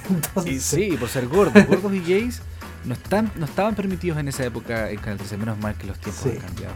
Oye, menos mal. Ah, Hay un tema que habíamos dejado pendiente, eh, lo de Vasco Mulián. Vicente Redondo, quien tiene una relación después con una alumna, incluso con embarazo incluido, Jorge. Bueno, atroz Vasco Mulián, claramente, siendo atroz de toda la vida. Desde siempre. Sí, atroz como actor. Como todo. atroz como todo. Claro, acá tenía un. El, el personaje de él que también estaba en tono comedia. Es que eso era, eso era lo, lo, lo extraño, o lo, lo, ah, No sé si lo extraño, pero lo, lo novedoso quizás de, de Adrenalina, que todo estaba como entre medio en serio, medio en broma, medio en talla y también tenía Sí. su drama de fondo. Acá había un personaje Sí. de Vasco Mulián que se llamaba acá, Vicente, Vicente Redondo, Redondo. claro, el profesor de castellano, se llamaba castellano en esa época para los que Sí. son más jóvenes y, y- ahora Sí. tienen lenguaje y comunicación, se llamaba castellano. Eh, era el profe de castellano, un profe muy liberal, muy medio voladito, como que, como que era como muy eh, moderno para lo normal del colegio Warrington, que era un colegio como de tradición, muy normado y todo eso. Claro. Y él era constantemente acosado sexualmente por una insidiosa y coqueta y malintencionada directora que era Lucy Salgado, con un personaje humorístico genial, era una villana divertida eh, que era la Chepa, Josefina Chepa Warrington. Chepa Warrington. Chepa, porque que, personaje. que apodo más. eh, no, no es apodo, sino que es. eh, ¿Cómo se llama cuando reemplazas el nombre? Es el. Diminutivo. No es el apodo. No, es como. No me acuerdo muy bien ahora el, el- el término, pero. Pero sí, me, me llamó la atención porque como yo estoy viendo aquel arre y verla aquí, ¿cachai? Como una vieja cuica dueña de un colegio, era rarísimo. Muy Claro, yo además. creo que no había, había tenido pocas oportunidades de ver a la a Lucy Salgado en una teleserie donde no hiciera un personaje popular o, o de clase Sí. media, no sé. Y acá era una cuica insoportable, loca, eh, media alcohólica también. También. Había estado internada, entonces tenía un historial bastante grande, eh, muy ciútica y todo. Y ella era acosada a este personaje de Vicente, Vasco Muilian, hasta que de repente eh, Vicente se involucra con una de sus alumnas, que es Tamara, el personaje de Berta La Sala, Tamara, y tienen un queda embarazada de Berta La Sí. Sala, su personaje. embarazada. Tienen un romance. Y menor de edad eh, todavía ella, que- ¿cachai? Menor de edad. Ahí, ahí no dijo nada la iglesia, Sí, como o sea- decíamos delante, no dijo nada. Claro, eso es lo que. Bueno, ahí se ve claramente el doble estándar de, Sí, de Canal 13 de plano y de la Iglesia Católica, sí. porque mostraban un embarazo juvenil normal, pero sin, sin embargo alguien con problemas con drogas no puede mostrarlo. claro. O no sé, había una escena que también eliminaron y que echaron a un director Sí. de Canal 13 por una escena donde una hija le robaba la tarjeta de crédito a la mamá. A la mamá. Mi- mira tú qué, qué acto Escena más eliminada, de hecho, porque era un pecado mortal. Pero, sin embargo, las alumnas podían tener romance con su profesor y quedar Sí. embarazadas y perder la guagua. ¿Viste cómo son moralmente eh, tan intachables la iglesia católica? Para que veas tú, para que veas Sí. Ejemplares y Tiene todo. harta razón Pablo Illanes de haber quedado bastante enojado después Sí. de... Oye, Vasco Muliá me acuerdo que se tiró en el primer capítulo unos comentarios así, a la mujer, compadre, tenés que tenerla, pero así, firmecita y no sé qué, y, y- y como dominada de la cuestión. ¿cachai? No, sí, era pero detestable por lo menos para mí su, su personaje. Sí. Bueno, él también lo es, pero, pero bueno, hay que entenderlo. ¿no? Otro de los personajes que me gustó mucho y que, y que fue muy pequeñito, sí, pero también un... un- una mención, eh, María Izquierdo, ¿ah? la, la Domi, la Domitila. La Domitila, muy divertida. Que era la, la nana de, de la del Alexis Opaso, que después estaba en pareja con Efraín Domínguez, Alfredo Castro, que también me Alfredo gustó Castro, ver que era-. Un extra prácticamente esta. Prácticamente un extra, pero yo creo que eh, merece la pena nombrarlos porque me gusta mucho ver a Alfredo Castro porque lo vi distinto, ¿cachai? Como cuando vi un personaje popular que vendía con, con su marca Soprole, así, vendía no sé qué, como leche. Como eh, yogures, sí. como yogures, como lácteos, y yo miré así y, y quise como cachar, ya, se parece un poco al del Circo Las Montini, ¿cachai? Se parece así como, y nada, te juro, como que sabe diferenciar tan bien su personaje, que es un seco, entonces como que me, me quedé ahí como, oh, mira, ya, bacán, pudo como hacer la diferencia con Y el él ya César. había tenido personajes antes importantes en el 3, o sea, no importantes, pero más llamativos. Este era un personaje casi anecdótico su aparición en la Sí, teleserie. sí, i- igual que Violeta Viudaurre también. eh, Violeta. Violeta, sí. a mí fue otra como de las actrices que me gustó mucho ver, que como sabemos está eh, hoy en día en una casa de reposo. eh, hay una tremenda actriz también que, que lamentablemente por cosas de la vida no, no pudo seguir, eh, era la, la nana de los Villagra, la Violeta Vidal. Sí. Oye, y el personaje este de María Izquierdo, yo me acuerdo, a ver, porque yo igual fanático de las cosas antiguas. En algún momento tuve Rec acá en mi casa, el canal Rec, Rec de Canal 13. Ya. Y daban como tengo, Luna sí. o cosas así. Y, y el Sí. personaje de la Domitila hacía como, como que era un personaje humorístico. Como apariciones. apariciones. Ya. Como que le invitaban al programa, como que el personaje trascendió más allá de la teleserie. Había un personaje también humorístico en el 13 que hizo lo mismo, que hacía una aparición en el... Ah, los Cárcamos. Los Cárcamos Los carcas. que, fue, sí. que aparecieron en una teleserie y después fue tanto su éxito y su popularidad que se transmitió como una serie aparte. ¿cachai? Se creó una serie aparte. Yo me acuerdo Sí. todavía los Cárcamos me gustaba mucho. Mucho, mucho. Sí, Algún día yo creo que vamos a hablar de los Cárcamos. Otra actriz que aparecía también, la Magdalena Maxniff, que tenía un personaje de una venezolana, que siento yo que estaba bastante bien logrado. Era venezolana. el sí. acento y todo. Sí, eso te iba a decir. Cuando empezó con el acento, yo dije, no es colombiana, es como muy caribeña, es como cubana. Pero no, porque usaba el, el vale, no, el sabe, algo Los así. chamos. Sí, el chat, sí. Entonces Sí. dije, ya, es venezolana. Y también, bien, bien curioso, una, un personaje extranjero, digamos, eh, Sí. dentro de la trama, para un país que me- Interpretado por una chilena. una chilena, para un país que me imagino en esa época todavía era mucho más racista y xenófobo que ahora, ¿cachai? Entonces, igual me pareció súper bueno y le, le agregaba ahí su, su toque sabroso a la, a la, Sí. a la trama. Me gustó mucho. Y también habían un- dos extranjeras más que eran reales. po. Sí, pues la, La, las del bar, ¿o no? Sí, ¿Ah? las del bar, las que eran como las bar Las del bar, sí. Sí, sí. sí, hay, una, hay una parte muy buena del primer capítulo, creo que es, en donde uno de los tipos como que empieza a, a pedirle un trago a su compañera, Sí. con tal de que se baje, ¿cierto? Y se le vea como los calzones y todo lo demás. Y ella le dice una frase que ahora mismo no recuerdo, pero fue genial. Me, fue como muy... Mujer empoderada. Muy mujer empoderada, sí, así como, Sí. puta, no te pases de listo con, con mi amiga, ¿cachai? Así como no- Y después le dice así como, ah, y sácate las espinillas de la cara, le dice así, le encontré, pero... Sí, Genial. sí. Siendo que igual ellas estaban puestas ahí claramente mujer objeto, era el rol de Sí, ella en la po, teleserie. ¿cachai? Sí, que era Karina Radonich y Pilar Uribe. Ya, Eran las modelos, una argentina y la otra sí, me española. gustó ellas también, me gustaron ellas como bien, sobre todo una de ellas era como bien chora, me gustó eso, porque los otros tipos pasándose de rosca, La española. sí, totalmente. Sí. Hay un personaje muy interesante que lo habíamos nombrado al principio, Jorge, y es precisamente el personaje icónico de esta semana. Así es. Es Juan Pablo Sáez. El personaje icónico. Con nosotros en Reyes del Drama, nuestro primer capítulo, Juan Pablo Sáez, más conocido u otrora conocido como DJ Billy. Juan Pablo, ¿cómo estás? El abuelo de DJ Billy, ¿no? Como los abuelos de la nada, pero de DJ Billy. Han pasado Muy años. bien, muy bien dentro de lo que se puede estar bien, porque estamos, todos sabemos, no vamos a redundar sobre el tema de la pandemia, ¿para qué vamos a hablar de eso? Pero sí, inserto dentro de ese contexto, que es de gran sensibilidad, eh, compasión, solidaridad por los que pueden estar pasando lo peor, la cantidad de gente que se le ha muerto, familiares, bueno, solidarizando con esa gente, entendiendo que no se puede estar saltando en cuatro patas de alegría, sino todo lo contrario. Yo intento siempre tener una visión, una actitud, más que una visión, una actitud positiva de vida, ¿no? Nostálgico, igual que usted, y a veces caigo en estados de profunda melancolía, añoranza de, de ese todo tiempo pasado fue mejor. Así es, estamos todos como en este modo nostálgico ahora. eh, la cuarentena también ha hecho como sus estragos en eso y todo el mundo se ha puesto como a recordar un poco eh, tiempos pasados, porque dicen que tiempos pasados de repente fueron mejores. Yo creo que uno tiene un mecanismo como de defensa o de protección y uno va recordando o almacenando o reviviendo los buenos recuerdos. Y los malos, no sé si les pasa a ustedes, pero uno los va olvidando o tratando de olvidar. Por eso finalmente yo creo que todos somos un poquito reyes del drama. Así es. Eso. Qué mejor cuña que la de Juan Pablo, ¿ah? Qué mejor cuña. ¿Tú crees que soy un, entrevis- un entrevistado cuñero? Sí, Cuñero, sí, perfectamente. sí, perfectamente sí.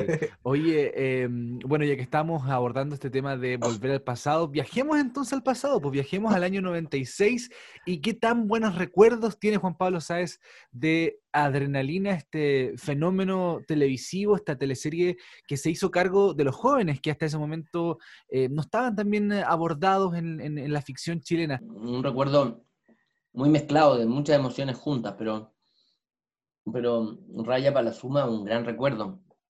Un recuerdo de entrar en un mundo nuevo, lleno de estímulos, la televisión, la fama, la popularidad, ganar algo de plata, eh, viajar, recorrer, eh, ser tendencia. En esa época ni se usaba esa palabra, pero de alguna manera éramos como los influenciadores de esa época porque nos contactaban las marcas para que eh, pudiéramos, no sé, o usar ciertas ropas que ellos tenían para que fuéramos marcando tendencias con eso, o bien para que mm, les diéramos ideas a su empresa a partir de lo que nosotros creíamos que había que ponerse en ropa o la música que ellos debían escuchar. Marcar pauta. Claro, se nos pedía mucho opinión en esa línea, incluso sin creerse uno el cuento, considerando que todos, todos sabíamos que era un fenómeno pop, o sea que era pasajero Claro. de alguna manera vivirlo es vertiginoso, eh, divertido. La fama, tú sabes, es muy doble, entonces tiene una cara bonita que se ve por fuera, pero siempre hay un backstage que, muchas veces es bien duro. Y porque la gente no lo conoce, porque además en esa época no estaban las redes sociales, entonces era más fácil mantener un mundo privado, tener una, un, tener una, a ver, en el tiempo que yo fui conocido, fui con esas teleseries exitosas, etcétera, era muy, era, lo cool era que no se supiera de, la vida de uno realmente. Claro. Misterio. No como ahora, que está lo cool o lo de moda, es mostrar, mostrar, mostrar, mostrar tu casa, tu cocina, tu baño, de qué color es tu papel confort, no tengo idea, pero es como la canción de Maluma, ¿no? Qué bonito tu Instagram, ¿no? Eh, Qué bonito tu Instagram, lo que posteas para que yo vea, ¿no? Eso, eso en los tiempos míos era muy mal visto. Es más, teníamos un juego, algunos actores, que era como casi que mentir en las entrevistas. Era como mentir, típico, ¿Qué cuáles son tus ¿Qué te hobbies, tus lugares favoritos, tus viajes, tu, tu comida. Era como no decir realmente lo que uno... Para ocultar, obviamente, para mantener un poco la línea privada de la, de la vida. En esta época, mira, en esta época... Sí, po. muy 90. se eso era- Eso era Playa Salvaje, Miren, ¿no? antes, antes, después. después. un flaquito, musculoso, y ahora un gordito, destruido. Pero con más experiencia. Pero bueno, así es esto. La con un experiencia, la con un teatro, porque DJ Oye, cambió, 20, cambió los 25. tornamesas, cambió todo, lo- todo el tema de la música por un teatro, por el teatro, Bueno, por un teatro sí, sí. también, por una estructura como tal, estructura física. Han pasado 24 años igual. 25, 25. Sí. Bueno, DJ Billy vino un poco a instaurar el concepto de ser DJ en Chile. Después de la teleserie tú hiciste más cosas con el personaje, seguiste como haciendo eventos. No he parado de animar, bueno, hasta ahora, hasta la pandemia, pero curiosamente el, el último evento que hice antes de la pandemia, que, que pude hacer, fue por ahí por el 13 de marzo, en una discoteca en Concepción, en el casino um, Marina del Sol. Honesta, ese mismo, Mm. y ahí una fiesta full 90, adrenalina, bla, bla, bla, que no, pero ya cachamos que venía el COVID, entonces yo no pude compartir con la gente como con abrazos y fotos. Fue el último evento que, que hice realmente. Primero, los primeros años me, me negué a hacer cosas, y después me insistieron harto, y yo cuando sentía que había un real aprecio, un cariño real por el personaje, por la época, por el look, por la onda, accedía, además de algo de plata, Claro. no sé, me acuerdo que la primera vez que accedí fue, o acepté, fue una fiesta en la Búnker, ¿ya? Que era como realmente fiesta adrenalina, DJ Billy, me parece que llevaron, a ver, creo que yo, yo mismo convoqué a la Al Herrera, Alexio Paso, fue Guido Bequiola, armamos como un cuento así entretenido y se re que te repletó. Eso te estoy hablando hace 10 años atrás. Y después de eso hemos seguido cada uno o dos años haciendo algunas cosas. Yo, de hecho, hace poco hice una en el teatro, una fiesta Mm. adrenalina en el Teatro San Ginés, el año pasado. Como en esta misma época, te diría. Claro, porque finalmente este tipo de pro- productos como las teleseries eh, instalan un tema cultural, educativo en, en un país, y fue el caso de Adrenalina, que finalmente instauró el cachai, o lo popularizó, o lo masificó de cierta forma, cierta forma de, de vestir también, incluso con la Ale Herrera conversábamos que que los cabros empezaron a portar más mal, como que veían un poco este ejemplo de estos chicos rebeldes y empezaron también a portarse mal, sin obviamente juzgar eso, pero, pero ocurrió, listo, pasó con la Tú televisión. insinúas que Alejandra Herrera es la precursora del movimiento estudiantil de los pingüinos. Yo Puede creo, ser. yo creo que sí. Eh, Puede ella ser. es una O el alborotadora, diríamos. peinado gato de Katy Winter. El peinado gato de Katy Winter terminó siendo generando un quiebre en la personalidad de Camila Vallejo. Claro, Claro. puede ser, puede ser. ¿Cómo Generó fue, cómo fue la relación de, de DJ Billy con Katy Winter, pero llevado tras la- las cámaras, eh, en los descansos? ¿Qué tal? Fuimos muy amigos hasta justo un año atrás en que yo hice esta fiesta que les conté de Adrenalina, donde yo de verdad, así como ustedes me invitan a este programa y yo les creo que es por buena onda, yo hice una fiesta y invité a, todo, a todas las actrices de la teleserie, ¿ya? y algunos actores. Y todos empezaron en esta onda como de la moda que hay ahora de, bueno, justo antes de la pandemia, ¿no? Que era como, ¿cuánto me ir? Y si yo lo posteo y, lo, y subo un story, ¿cuánto me pagas? Y dije, oye, somos amigos, es una fiesta para recordar, para pasarlo bien. Y yo, como las entradas son baratas, lo que voy a hacer con la plata que se venda es pagarle la amplificación, las luces, el DJ, la decoración y todos los tragos gratis y comida gratis que va a haber para el VIP. Y como que la bancha quería, no sé, cobrar muchos millones. Yo le dije, loca, no va por ahí la historia, es como somos amigos, es una fiesta para pasarlo bien. Y ella se enojó, como que el colmo, que yo no le pagara mucho. Le dije, mira, saqué las cuentas como que podía pagarle, no sé, te invento, 100 lucas cada una, no sé. Y la Herrera andaba fuera de Chile, las otras, la Aranza Azul estaba teniendo su guagua, estaba muy en otra, no pudo ir. Y la pancha se enojó no fue, y de ahí como que no, nos distanciamos. Y yo te diría que mm, igual encuentro fome, porque yo fui muy leal y muy buen amigo de ella siempre. Siempre le, siempre le presté apoyo, le, le puse piso en cada una de sus polémicas. Pero también llega no un momento que uno se cansa. Que no son pocas. Llega un momento que uno se cansa, ¿cachai? Porque efectivamente cuando tú ya estás más grande no estás para caprichos tontos. Claro. Tú esperáis una relación más, más de ida y vuelta y también más madura, pues, ¿cachai? Que no tenga que ver con la plata o con, o con no sé, no sé cómo explicarlo, pero Es que el fenómeno de la teleserie también hace que se creen grupos de amistad y que trascienda esto en el tiempo y se han visto en otras producciones que también los actores se reúnen y hay buena onda y hacen eventos y todos juntos. rescatando, rescatando, disculpa la interrupción, pero rescatando lo que tú mencionas, yo sigo siendo amigo de la Berta La Sala, de la Ale Herrera, he trabajado con ella en teatro muchas veces, tengo muy buena relación con Aranza Suyankovic, soy amigo de Luciano Cruzco, que nos hablamos bastante por WhatsApp, cuando se va a votar alguna ley, algo le mando algún mensaje, él de vuelta me saludó para el cumpleaños hace unos días atrás. O sea, ¿Comparten de- ideología de ahí con todo ese elenco Cruzco, tengo no? relación de amistad con casi todos. Oye, ¿comparten Entonces- alguna, algún nexo ideológico con Cruz Coque?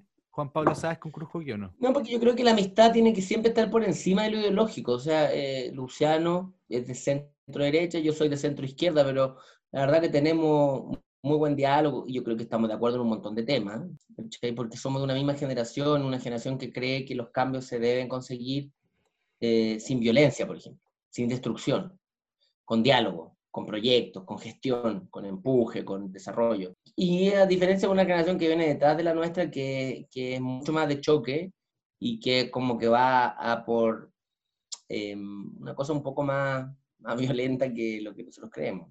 Claro. Por tanto, ¿el estallido qué opinión te merece? Yo comparto el fondo, pero no la forma. O sea, yo estoy de acuerdo con todas las reivindicaciones. Chao la AFP, o que ahora aparezca el 10% y también el 20% de la AFP que se pueda recuperar.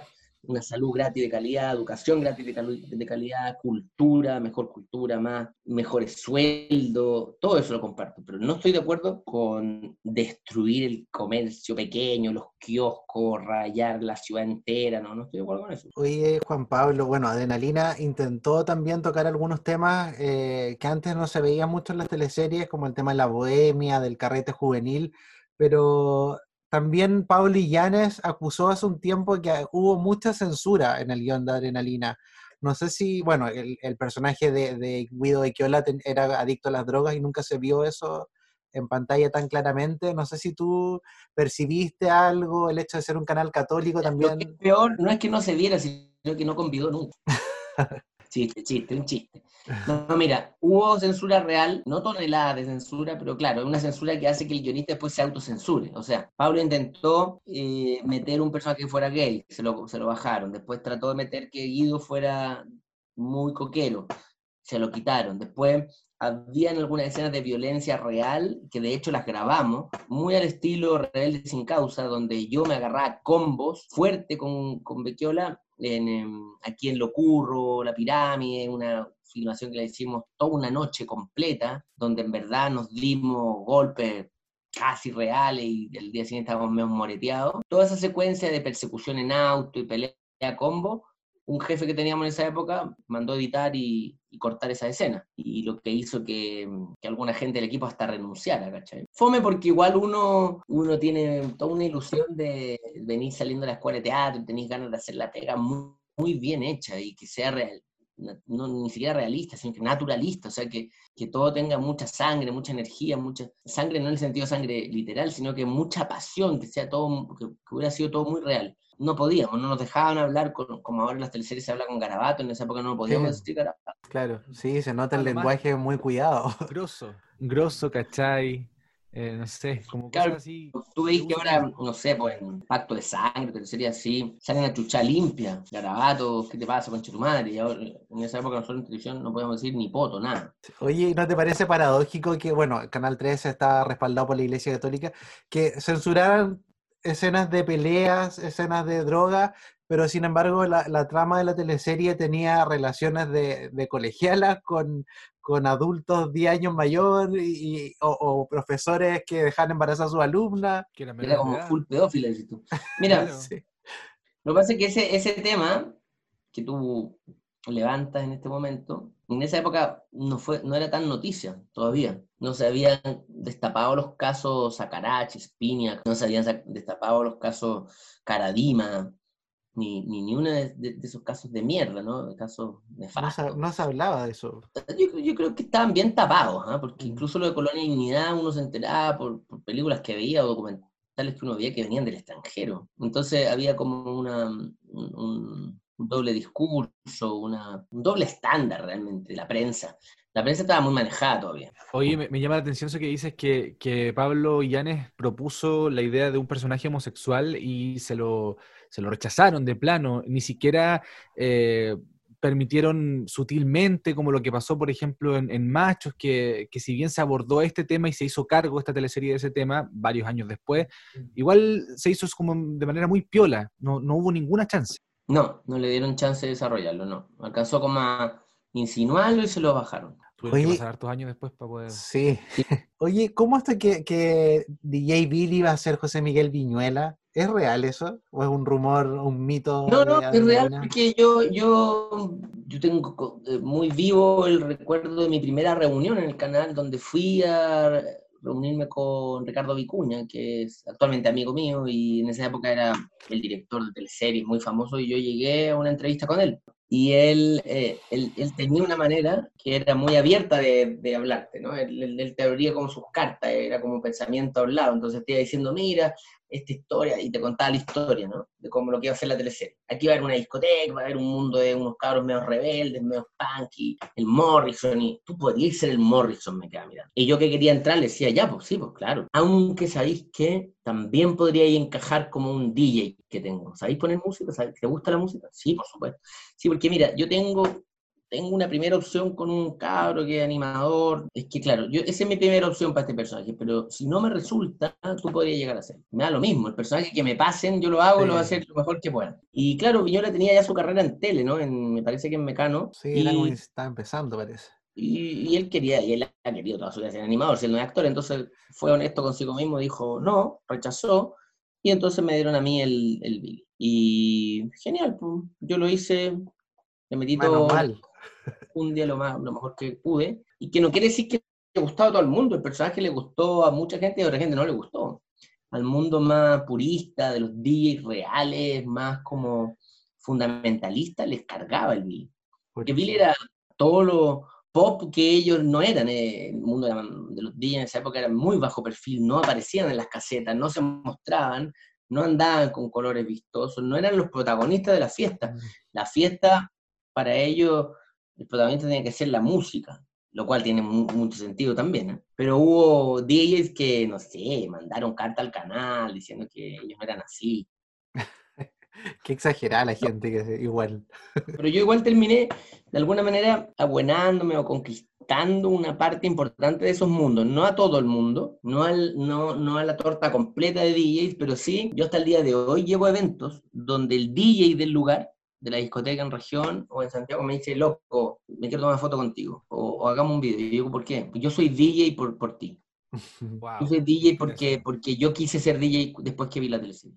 Y soy, y vivo de esto, tengo una familia y todo, y yo vivo de esto. Pongo música todos los días. El, el acercamiento que tuviste en 100 días para enamorarse, ¿te dejó ahí con, con ganas de volver más a las teleseries, de meterte en proyectos a futuro? Sí, no, ¿ah? sí, porque siempre una, gra- eh, un- una gratificación, un orgullo que a uno lo llamen después de tantos años y que te llame la mismísima Kena Rencoré, que te diga que quiere tenerte en su equipo, es una cosa muy linda.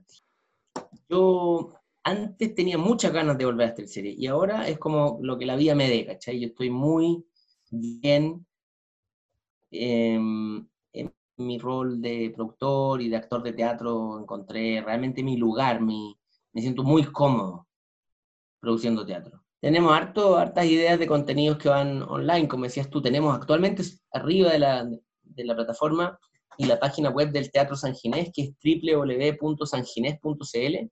Tenemos obras como La Verdad, por ejemplo, donde está Pancho Melo, La Franca Inboden, La Daniela Llorente, estoy yo, que es una obra que ojalá puedan ver ustedes. Te queremos agradecer por haber estado aquí con nosotros en Reyes del Drama. Muchísimas gracias, Juan Pablo, el personaje icónico de esta semana. Lindo. Oye, yo los veo más como reyes de la comedia ustedes porque son muy buena onda. Oye, muchachos, gracias por haberme elegido, por haberme invitado. Eh, espero que haya servido. Me van contando, me etiquetan ahí en las redes sociales Sí, para poder eh, compartir el material para que la gente lo escuche y que la gente pueda conocer un poco más del backstage de, esta, de, de este periodo de la vida. Súper. Muchísimas gracias, Sí. Juan Pablo. Sí, muy bien. Compadre, gracias a ustedes. Cuídense bien. mucho, suerte. Cuídate Nos igual, gracias. Chau, chau, chau. El personaje icónico. Oye, le agradecemos, por cierto, a mm, Juan Pablo Sáez por esta entrevista, DJ Billy, que, DJ Billy, que icónico. uno de los iconos. Sí, o sea, el DJ ahí, como creo que tú mencionabas al principio, ahí empezó a, a- a mostrar más notoriedad, ¿cachai? Así como, De ahí yo conozco la DJ figura del DJ, claramente. Del DJ, sí, Sí. pues ahí empezáis como a valorar, ¿cachai? Así como Sí. si el DJ tiene cultura musical, si sabe mezclar bien, porque hay DJs, hay que decirlo, hay DJs que son malos, que no mezclan bien. Claro. Entonces tú cachai las transiciones de las canciones. Pero claro, DJ Billy popularizó el rol del DJ, tanto diría yo como después vino eh, DJ Katia. ¿Cachai? Claro. O sea, creo que es comparable. DJ, DJ Katia para DJ Billy es el padre de DJ Katia, yo creo. Claro, No, porque él sí, apareció el hermano. antes. El Sí, hermano, claro. Sí, el hermano, el hermano Sí, mayor. sí, el hermano pero, mayor. pero creo que DJ Katia para mí fue mejor eh, en todo orden de cosas, ¿cachai? La historia, su, su no sé, su, su humildad, no sé, me gustó mucho, pero lo estamos hablando de Sí, bueno, es que eran otros eran contextos distintos distinto. igual. Sí, porque esta teleserie es del 96 y La Fiera es del 99, o sea, tres años después.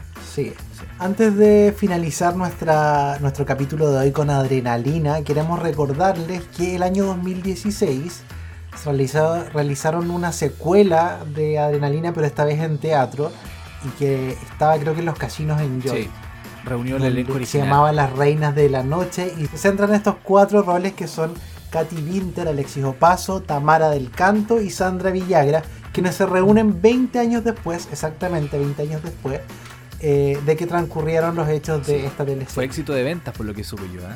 Le fue súper bien. Es que por la nostalgia. Éxito de venta, sí. Los recuerdos.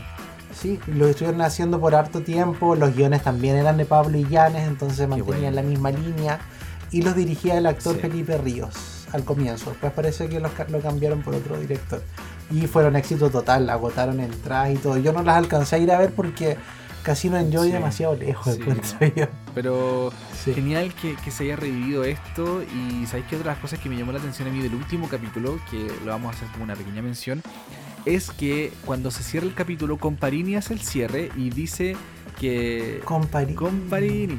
Y, y ellas eh, como que se habían supuestamente eh, planificado reunir, ¿cachai? En, en, en, una disco y ninguna llegó. Entonces como que ahí, como que yo hice una reflexión profunda y dije, claro, porque a lo mejor eran como finalmente amigas de carrete también, ¿cachai? Y como que quisieron mostrar esto de que tus amigos de carrete en realidad no son tus amigos, ¿cachai? No son, son como amigos de carrete, como... Los mismos amigos del colegio en realidad. Claro, entonces como que si, si de tu, del colegio ya los llevas a la, casa, ¿cachai? Inicié como una relación buena onda, pero si tenías un amigo que es de carrete, pucha, va a ser de carrete, ¿cachai? Como que no, no va a tener como ese lazo tan profundo, como que me puse como en esa bola, ¿cachai?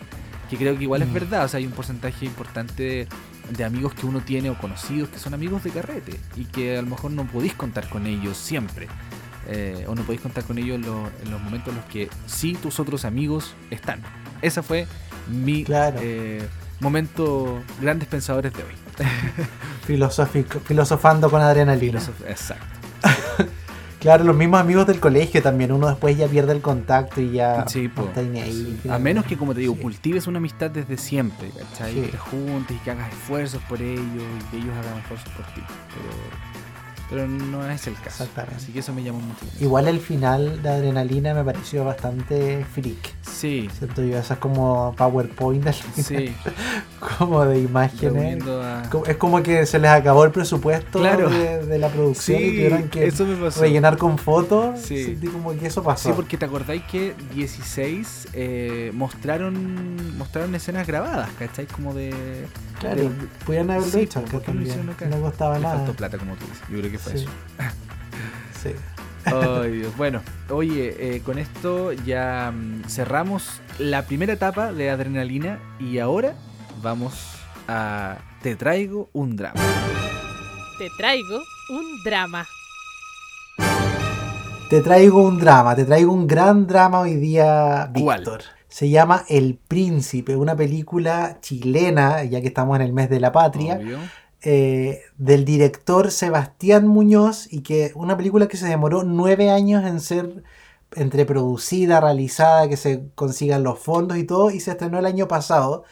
Eh, es una coproducción argentina, chilena y belga. Y tiene como protagonista a el actor Juan Carlos Maldonado con Alfredo Castro y Gastón Pols. Oye. Un elenco de lujo. De lujo. Castro, Alfredo Castro, ¿para qué decirle? Se luce. Se luce en esta, en esta película. Yo también la vi hace un par de meses atrás. La he recomendado a quien he podido. Y, si no la tienen, yo la descargo y se la entrego a ellos porque realmente no. es muy buena. No, nos, van a, nos van a vetar. Pero, pero sí, sabéis que a mí me gustó mucho porque esta película lo que más me interesó es que refleja mucho la clandestinidad y lo frágil y lo duro de la cárcel, ¿cachai?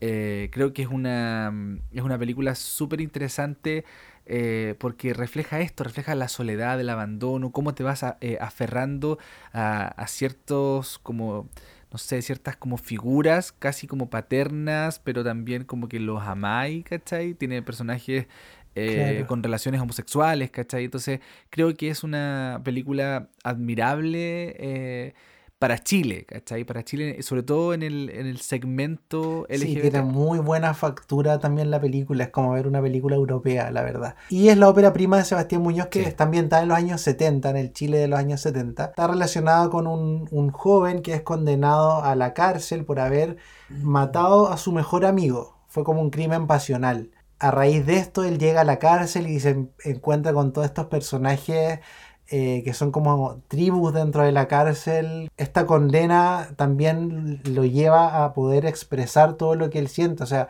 lo, paradójico de esto es de que él encuentra de cierta forma la libertad dentro de la cárcel, porque dentro de la cárcel él hace lo que quiere, después con el príncipe. El príncipe, incluso, claro, termina, ahí se ve mucho el tema del territorio, ¿cachai? Quien, el que llega nuevo es, sometido, es sumiso, eh, tiene que pasar ciertas pruebas, ¿cachai?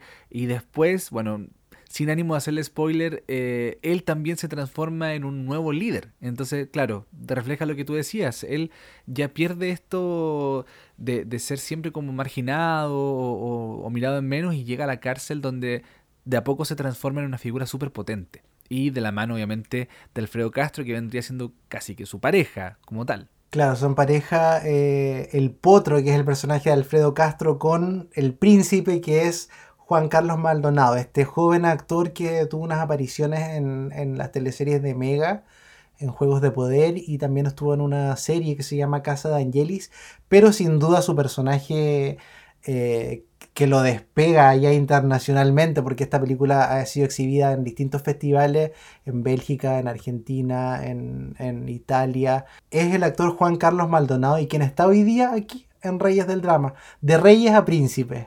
Así es, porque de manera exclusiva y por primera vez, Jorge, eh, en el, te, te traigo un drama, El Príncipe. Hoy día nos va a hablar el protagonista, el príncipe como tal. Juan Carlos, ¿cómo estás? Muy bien, gracias, Víctor. Jorge también, gracias por la invitación. Qué bueno, gracias por sumarte. Estamos acá de Reyes a Príncipe. Sí, En Reyes del estupendo, Drama. estupendo. Pura realeza. Eh, háblanos entonces de esta tremenda producción eh, con intervenciones argentinas, eh, belgas, tengo entendido también chilena, una producción Sí, bastante interesante porque retrata la crudeza de, primero, de un crimen eh, pasional, digamos, eh, y además de lo que es entrar al mundo de la cárcel con los liderazgos que hay dentro, además compartiendo eh, el elenco y, escena con tremendos actores. Cuéntanos un poquito de esta experiencia. Bueno, te cuento, El Príncipe es una historia de afectos entre hombres eh, encarcelados. Eh, cuenta la historia de un chico que, como tú dices, por un crimen pasional, mata a un amigo que admiraba, un aparente crimen pasional, y cae en la cárcel y conoce todos los códigos de la cárcel, las- la, soledad, la carencia de afecto, los códigos, digamos, eh, que- que son muy rudos, o sea, son, son, son muy particulares, muy desconocidos también. Y este chico se, eh, se construye como ser humano en este espacio, encuentra su libertad en este lugar que es la cárcel. Eso de, de gra- a grandes rasgos es como el argumento de esta película. Sí, te iba a preguntar eh, un poco cómo describirías quizás eh, a Jaime, porque Jaime es un, un personaje que es, es un poco salvaje, es narciso, eh, está inmerso en un mundo de los años 70 donde, donde el- en términos sexuales igual había mucha represión, era como un pecado eh, ser homosexual, entonces él empieza a explorar y a encontrar la libertad quizás un poco dentro de, de Este la lugar. cárcel, Sí, de- un lugar donde no hay libertad. Absolutamente, una metáfora bien linda, lo que pasa en la película, este personaje se construye como, como, como persona, encuentra su espacio, su lugar. Eh, Jaime, como tú dices, es de una personalidad, de una psicología narcisa, y claro, fue- ahí fue todo un tema de construcción también de este personaje, encontrar esos lugares. Es un personaje con una profunda necesidad de afecto, de cariño, y, que claro, busca su libertad en, en- y su encuentro con él en, los encuentros carnales, sexuales, en, en este espacio. Ahí, ahí se, se ha puesto en un contexto donde, como tú dices, la homosexualidad era algo muy extraño, donde la gente lo sentía como una enfermedad. Entonces, este personaje no se reconoce, él encuentra que está enfermo, que, que no, no sabe dónde, dónde está. Y en este lugar donde existen estos códigos particulares, donde no hay juicio, donde hay cuerpos, cuerpos transitando, eh, él se encuentra, él se encuentra. Eso, y como dices también, es un personaje súper salvaje, eh, donde encuentra su libertad, tiene, una, tiene un mundo interno súper interesante, súper profundo, súper libre. Oye, háblanos un poquito de, de este crimen que finalmente provoca que el personaje de Jaime caiga a la cárcel. Sí, bueno, un poco de eso. él, él encuentra como un amigo, un, un- un apoyo en, en el gitano, que es este personaje, donde, mm, claro, es es una persona que le, le- le muestra afecto y, y él entra más por ahí con él. O sea, es una persona que también lo mira y, y le encantaría ser como él. Es un cabro que está, tiene 20 años, que no sabe para dónde va la micro, vive en San Bernardo, en un lugar rural donde no pasa nada. Entonces encuentra este gallo que, que llega en una moto y lo encuentra todo súper cool y quiere ser como él. Entonces había una onda también eh, como en estilo, con Sandro, con, con, con una estética muy, muy interesante, la nueva ola y todo el asunto. Y, y empieza como a sentir atracción por este cuerpo, sin, sin saber lo que es en realidad, lo que, lo que es realmente él, ¿cachai? ¿Se entiende? Entonces empieza a tener atracción y, como es un personaje narciso, en una noche de borrachera, se siente desplazado absolutamente, agarra eh, desde el impulso, agarra una botella y le corta el cuello. Así de salvaje. Entonces entra en este espacio, la cárcel, y encuentra mm, a un personaje tremendamente rudo que es el Potro, que es interpretado por Alfredo Castro, y, y encuentra la rudeza de este lugar. Es una persona que es abusada cuando llega a la cárcel. Por eso le llaman los el príncipe. Al príncipe le llegan a todos los que, a los mocitos de alguna manera, los que llegan, los primerizos. Entonces le dicen, ah, nuevitos. Sí, entonces a los, a los nuevitos. Entonces, con esta rudeza encuentra este lugar y va encontrando el afecto en, en, en una persona adulta, en una persona mayor, que puede ser hasta su padre. Entonces, ahí hay un encuentro muy interesante, creo yo, muy particular, y que es parte de los códigos de la cárcel, que tiene que ver con el poder, con el reconocimiento. Los choros son los que sobreviven, los que la llevan, los que tienen poder sobre un otro. Entonces, el, personaje empieza a, configurar como un ser humano, como una persona, que es respetado por, los pares. empieza a formar su liderazgo también estando dentro de la cárcel, empieza a crecer de, de, otra manera. Cuéntame cómo, cómo se trabajó la, intimidad, eh, porque tenían escenas muy íntimas con el resto de los actores, mucha cercanía, eh, mucha complicidad, me imagino, con los compañeros. Eh, ¿Venían trabajando esto de antes? ¿Se conocían con el resto del Mucho tiempo. Sí, bueno, este es un proyecto súper largo que tuvo, como para poder concretarse, duró nueve años en, en postular fondos. Y sabemos que acá en Chile el tema de los fondos del apoyo a la cultura es bastante escaso, eh, lo vimos actualmente, o sea, hoy en día tenemos una ministra que no se ha hecho cargo de nuestro sector eh, en ningún sentido. Entonces, imagínate, nueve años para poder hacer esta película, el mérito completamente del director, del equipo, él, él, me convocó, fue el primero que, que, que, aseguró de alguna manera, él me vio actuar en teatro, saliendo de una obra de teatro, y, y me vio mejor, tú tienes que ser el príncipe. Y fue un proceso súper largo, súper, súper...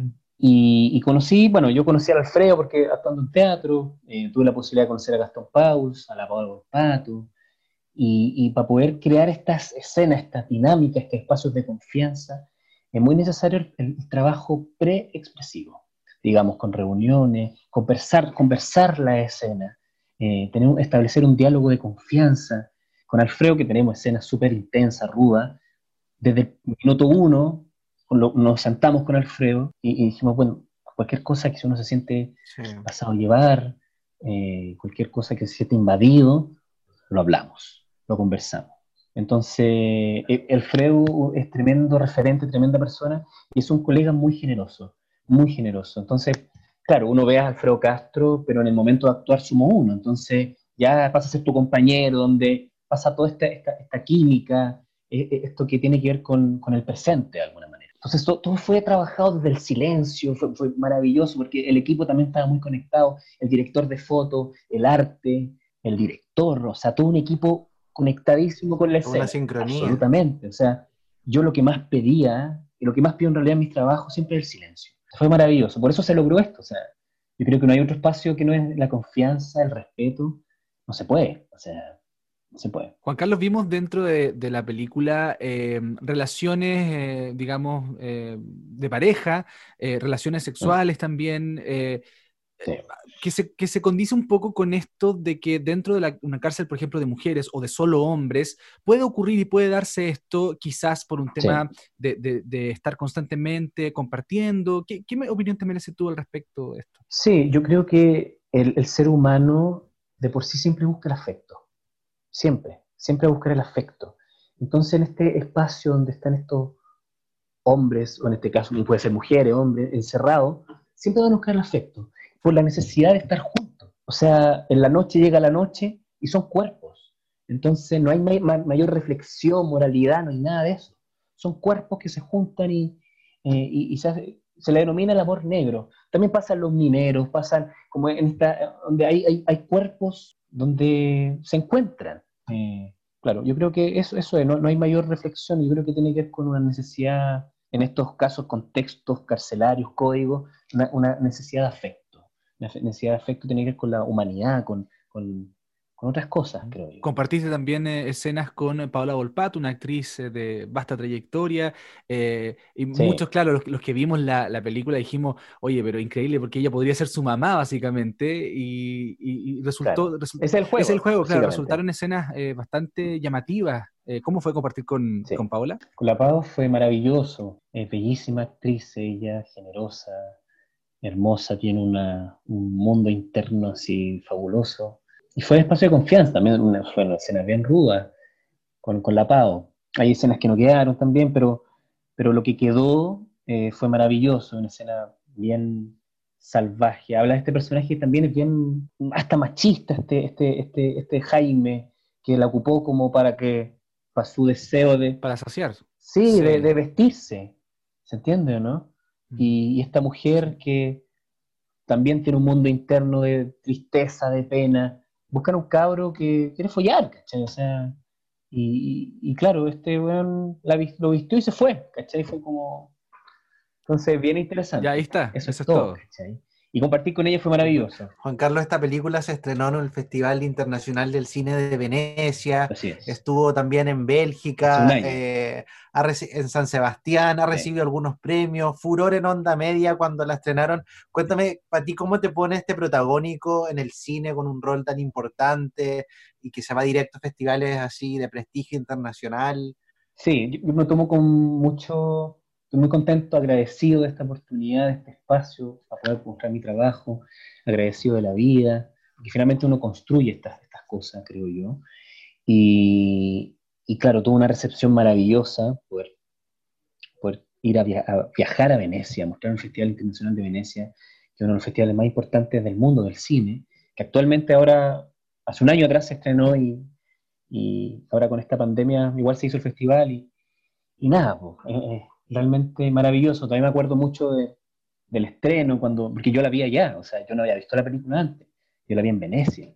Y, y la recepción de la gente, el público, lo emocionado de, la, de todo el mundo que la ha visto. En Bélgica también, en París, en San Sebastián, en La Habana, en, en muchos lugares. Fue, fue muy emocionante y ha sido muy emocionante y soy una persona muy agradecida con todo lo que ha pasado con la película. Y me impresionaba mucho la recepción de Chile también. Yo tenía mucho miedo, tenía mucho miedo de este país, Sí. la verdad. Eh, y, y se ganó un premio en, en- se presentó en, en Valdivia, en Iquique, en Chillán, se ganó un premio, se ganó en el Festival Amor, ahora en, pandemia, película internacional, película más vista. Entonces ha tenido una recepción maravillosa, realmente maravillosa, y estoy muy agradecido. de Y de ser parte también de, de una producción que ponga estos temas a- al debate también, eso es muy importante. Absolutamente. Cuéntame, en estos festivales internacionales, alguna anécdota que hayas tenido, porque en estos festivales van actores de talla Eh, hollywoodense. Sí, sí, la verdad es que cuando fui a Venecia era una locura. Yo, yo nunca había viajado a Europa y entrar a este, a este lugar que es realmente una obra de arte, Venecia completo, uno ve una ciudad flotando, Sí, maravilloso. maravillosa. Y después ir al festival y ver y conocer y entender lo que es el glamour. Aquí, o sea, es allá glamour en cada espacio, cada rincón.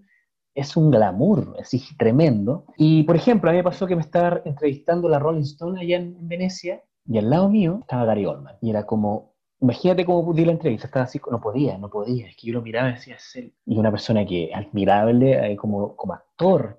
O sea, y verlo en las películas, en todas las películas, y ver a Gary Oldman almorzando, era como, weón. Claro. Y después fui a la Sí. alfombra roja, sí, y vi a Meryl Streep con Gary Oldman, estaba... Un par tuyo. No, era una, una locura, una persona, ella, ella tiene una luz propia, ella eh, pasaba y todo el mundo así como... Era alucinante. El mismo día que estrenamos El Príncipe en Venecia se estrenó eh, El Joker. O sea, estábamos estrenando acá en, en el en la Semana de la Crítica, al lado del teatro principal, porque uh, hay muchas secciones del festival, y al lado de nosotros estaba... eh, Mira. Joaquin Phoenix con presentando la cuestión y la gente vuelta loca y yo mirando así, oye, ese weón está ahí al lado mío. Entonces, no, una locura, es una locura, era realmente una locura.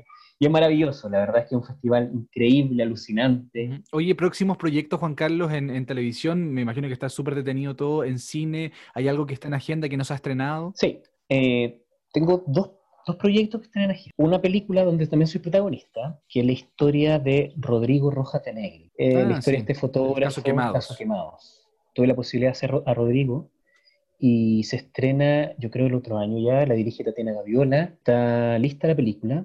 Faltan unos detalles de postproducción, pero está lista. Yo creo que va a tener un viaje por festivales.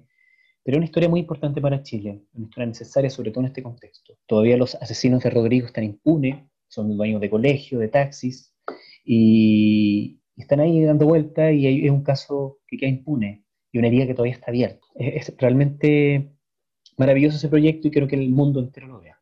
Oye, a, propósito de, esta película de Rodrigo Rojas de Negri y, de los derechos humanos, tú cuando, estrenaste, cuando estrenaron El Príncipe en Bélgica, luciste una, una camiseta que decía que en Chile se violan los derechos humanos.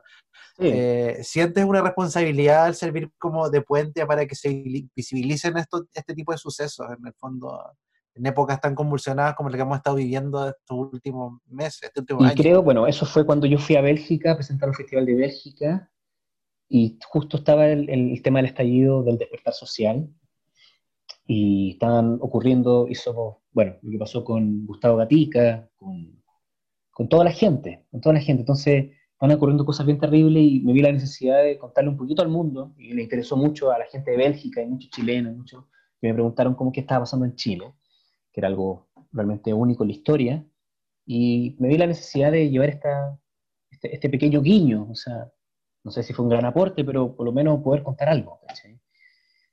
Y creo que todos somos muy responsables políticamente de hacernos cargo de este país, de poder construir este, este país, creo yo.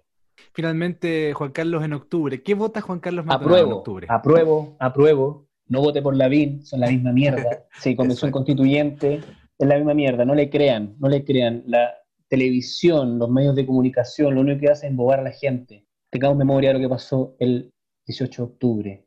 Es importante hacernos cargo y construir este país nosotros, no las familias de millonarios ni los políticos. Eso, apruebo convención constituyente y no voten por la vida. Juan Carlos, antes de que nos despidamos, cuéntanos dónde podemos encontrar El Príncipe. Maravilloso. El Príncipe eh, lo pueden encontrar en Cinepolis Click, que es Cinehoid, eh, en Cine Centro Arte Alameda, em, y este fin de semana, por éxito de venta y porque realmente fue un éxito en, las redes sociales, vuelve a Matutana 7. Está en estas tres plataformas donde la puede arrendar a un precio muy barato, dos mil pesos, yo creo, no es más que eso y, puede ver una obra sensible, honesta, reveladora sobre el amor, la libertad, eh, el poder y un trabajo chileno que está hecho con mucho cariño, mucho esfuerzo y creo que es necesario. Ver. Y de mucha calidad también. Y de mucha calidad, ah, sí, absolutamente. Muchas gracias Juan Carlos, que estés muy bien. Gracias por la invitación. Em, están haciendo cosas muy interesantes, hablar sobre la ficción, eh, sobre nuestro oficio, y, es bonito reflexionar y conversar. Así que les mando mucho cariño, muchos saludos, síganlo y ojalá que nos encontremos muy pronto cuando pase todo. Gracias a ti, que estés bien. Cuídense mucho. Chao, chao. Igual, chao. Te traigo un drama. Y con esto estamos cerrando este segundo capítulo de la segunda temporada de Reyes del Drama. Jorge, ¿algún saludo en particular? Sí, mira, quiero saludar a toda la gente que nos ha escuchado harto. Yo sé que hay gente que me comentó, yo les, dije, tengo una amiga que se llama Cristal, les comenté que iba a ser la, que vamos a hacer adrenalina, porque eh, la estaba esperando. fanática y decía, ¿cuándo van a hacer una teleserie del 13? Y me confesó, con esto me va a matar, sí. Me confesó que era, estaba pero perdidamente enamorada de Luciana Cruzcoque. Ya, ya no, sí se entiende. y yo me acuerdo que tenía una compañera en el colegio también, que lo mismo. Lo mismo, estaba enamorada de Luciano Cruzcoqui, recortaba revistas, yo mismo le llevaba revistas, recortes de Cruzcoqui. Atroz. Pero no hay que jugar al gente. No, pero nada, para qué. sí, al final son sus gustos y a lo mejor ya pasaron y qué sé yo. Y cambian claramente. Y van cambiando. Fíjate que yo, eh, y de hecho lo comentábamos antes de grabar, que a mí no me gustó ninguno. ¿eh? mira, de las chiquillas, la, la, más guapa, creo yo, que se veía era Berta La Sala. Me gustó, creo que inmemorable. Eh, Berta La Sala se veía súper bien, eh, aparte es una muy buena actriz. Y de los hombres, eh, no me gusta Guido Becchiola, no me gusta eh, Cruz tampoco. Me gustó mucho Carlos Díaz, me gustó mucho Carlos Díaz. Se veía súper guapo, ¿cachai? Se veía súper bien. Eh, me gustó mucho su, look. Era como un. Como, no, era como el niño bonito, mm, como gratuito que es Cruz Coqui Guido Becchiola, ¿cachai? A eso voy. Creo que él era como más inocente, como que le compraba un poco más. Es buen actor además, eh, pero sí, Carlos Díaz se veía bastante bueno. Así que eh, Gaspar Mardones, su personaje, sí, me gustó, me gustó harto. Con ese dato tan superficial, eh, Y que a la Que- gente le importa que- mucho. que a la gente le importa mucho, estamos terminando el capítulo de hoy. Muchas gracias por habernos escuchado. Esperamos que ah, la hayamos acompañado en el aseo, en, en el almuerzo, lo que sea, en realidad, en esta nueva vida de pandemia. Oye, cortito antes de despedirnos, este capítulo eterno, pero bueno, eh, nos llegaron dos, dos audios de seguidoras de Adrenalina, así que escuchémoslo para ver qué nos dicen. Reyes del drama. Hoy, qué calórico que les puedo contar. Que la veo, la requete veo, la requete veo por YouTube. Y tengo una hija de 10 años y que ella, pero, pucha, la raya con ustedes, se cree la Alexio Paso, ¿cachai? Eh, todo el rato habla como la Alexio Paso, así que no, feliz. Y, pucha, me encantaría que la volvieran a, a dar y no sé, me encanta transmitirla a otra generación, las reinas de la noche. Un besito a todas las. Reyes del Ella drama. era eh, Lorenita y su Instagram es Aldana Lorena Vázquez. Bueno, aclararle que nosotros no somos las reinas de la noche, somos los reyes del drama nomás. Con adrenalina yo tengo que haber tenido como 15 años y no había mina que no usara ropa flúor por Alexio Paso, Katy Winter y todas queríamos ser las reinas de la noche. Y por supuesto Billy DJ era como, no, pobre Billy DJ. No, una etapa muy linda, muy entretenida y yo creo que fue de mi época, de mi generación, fue como la teleserie. Y hasta el día de hoy, mi generación es como, ¿quiénes son las reinas de la noche? Nosotras. Reyes del drama. Bueno, ella era Belfike. eh, un saludo para todas ellas y abrimos los micrófonos entonces para que todos los seguidores de Reyes del Drama se puedan expresar y contarnos qué opinan de las teleseries o las series o las películas que estamos comentando humildemente acá. Sí, Yo sé que hay un ejército de gente que, que nos va a empezar a reclamar, así yo ya lo estoy viendo, el capítulo publicado nos va a empezar a reclamar cuándo vuelven las teleseries de TVN. vuelven. Señora, señor, amiga, amigo, Vuelven, tranquilos, vuelven, porque vuelven. vamos a ir Sí. intercalando ya. Si usted llegó hasta este punto Sí. y, y necesita saber más que viene para adelante, se viene. Se vienen maravillas. Se vienen, se vienen éxitos Sí. eh, nacionales y, y por qué no decirlo internacionales también con teleseries eh, diurnas, vespertinas, nocturnas también se vienen más adelante, así que pero lo vamos a dejar ahí. Lo vamos- no, no queremos adelantar tanto. Sí, quédense atentos nomás, quédense Muy atentos. atentos. Que esté muy bien. Un abrazo gigante. Ya pues, nos vemos. Que esté muy bien. Chao. Adiós, chao chao. Si estás escuchando este cierre es porque definitivamente eres de los nuestros y te encanta el drama. Pero como nunca es suficiente, prepárate para nuevos capítulos. Nos reencontramos pronto en una cita real con ellos, los reyes del drama.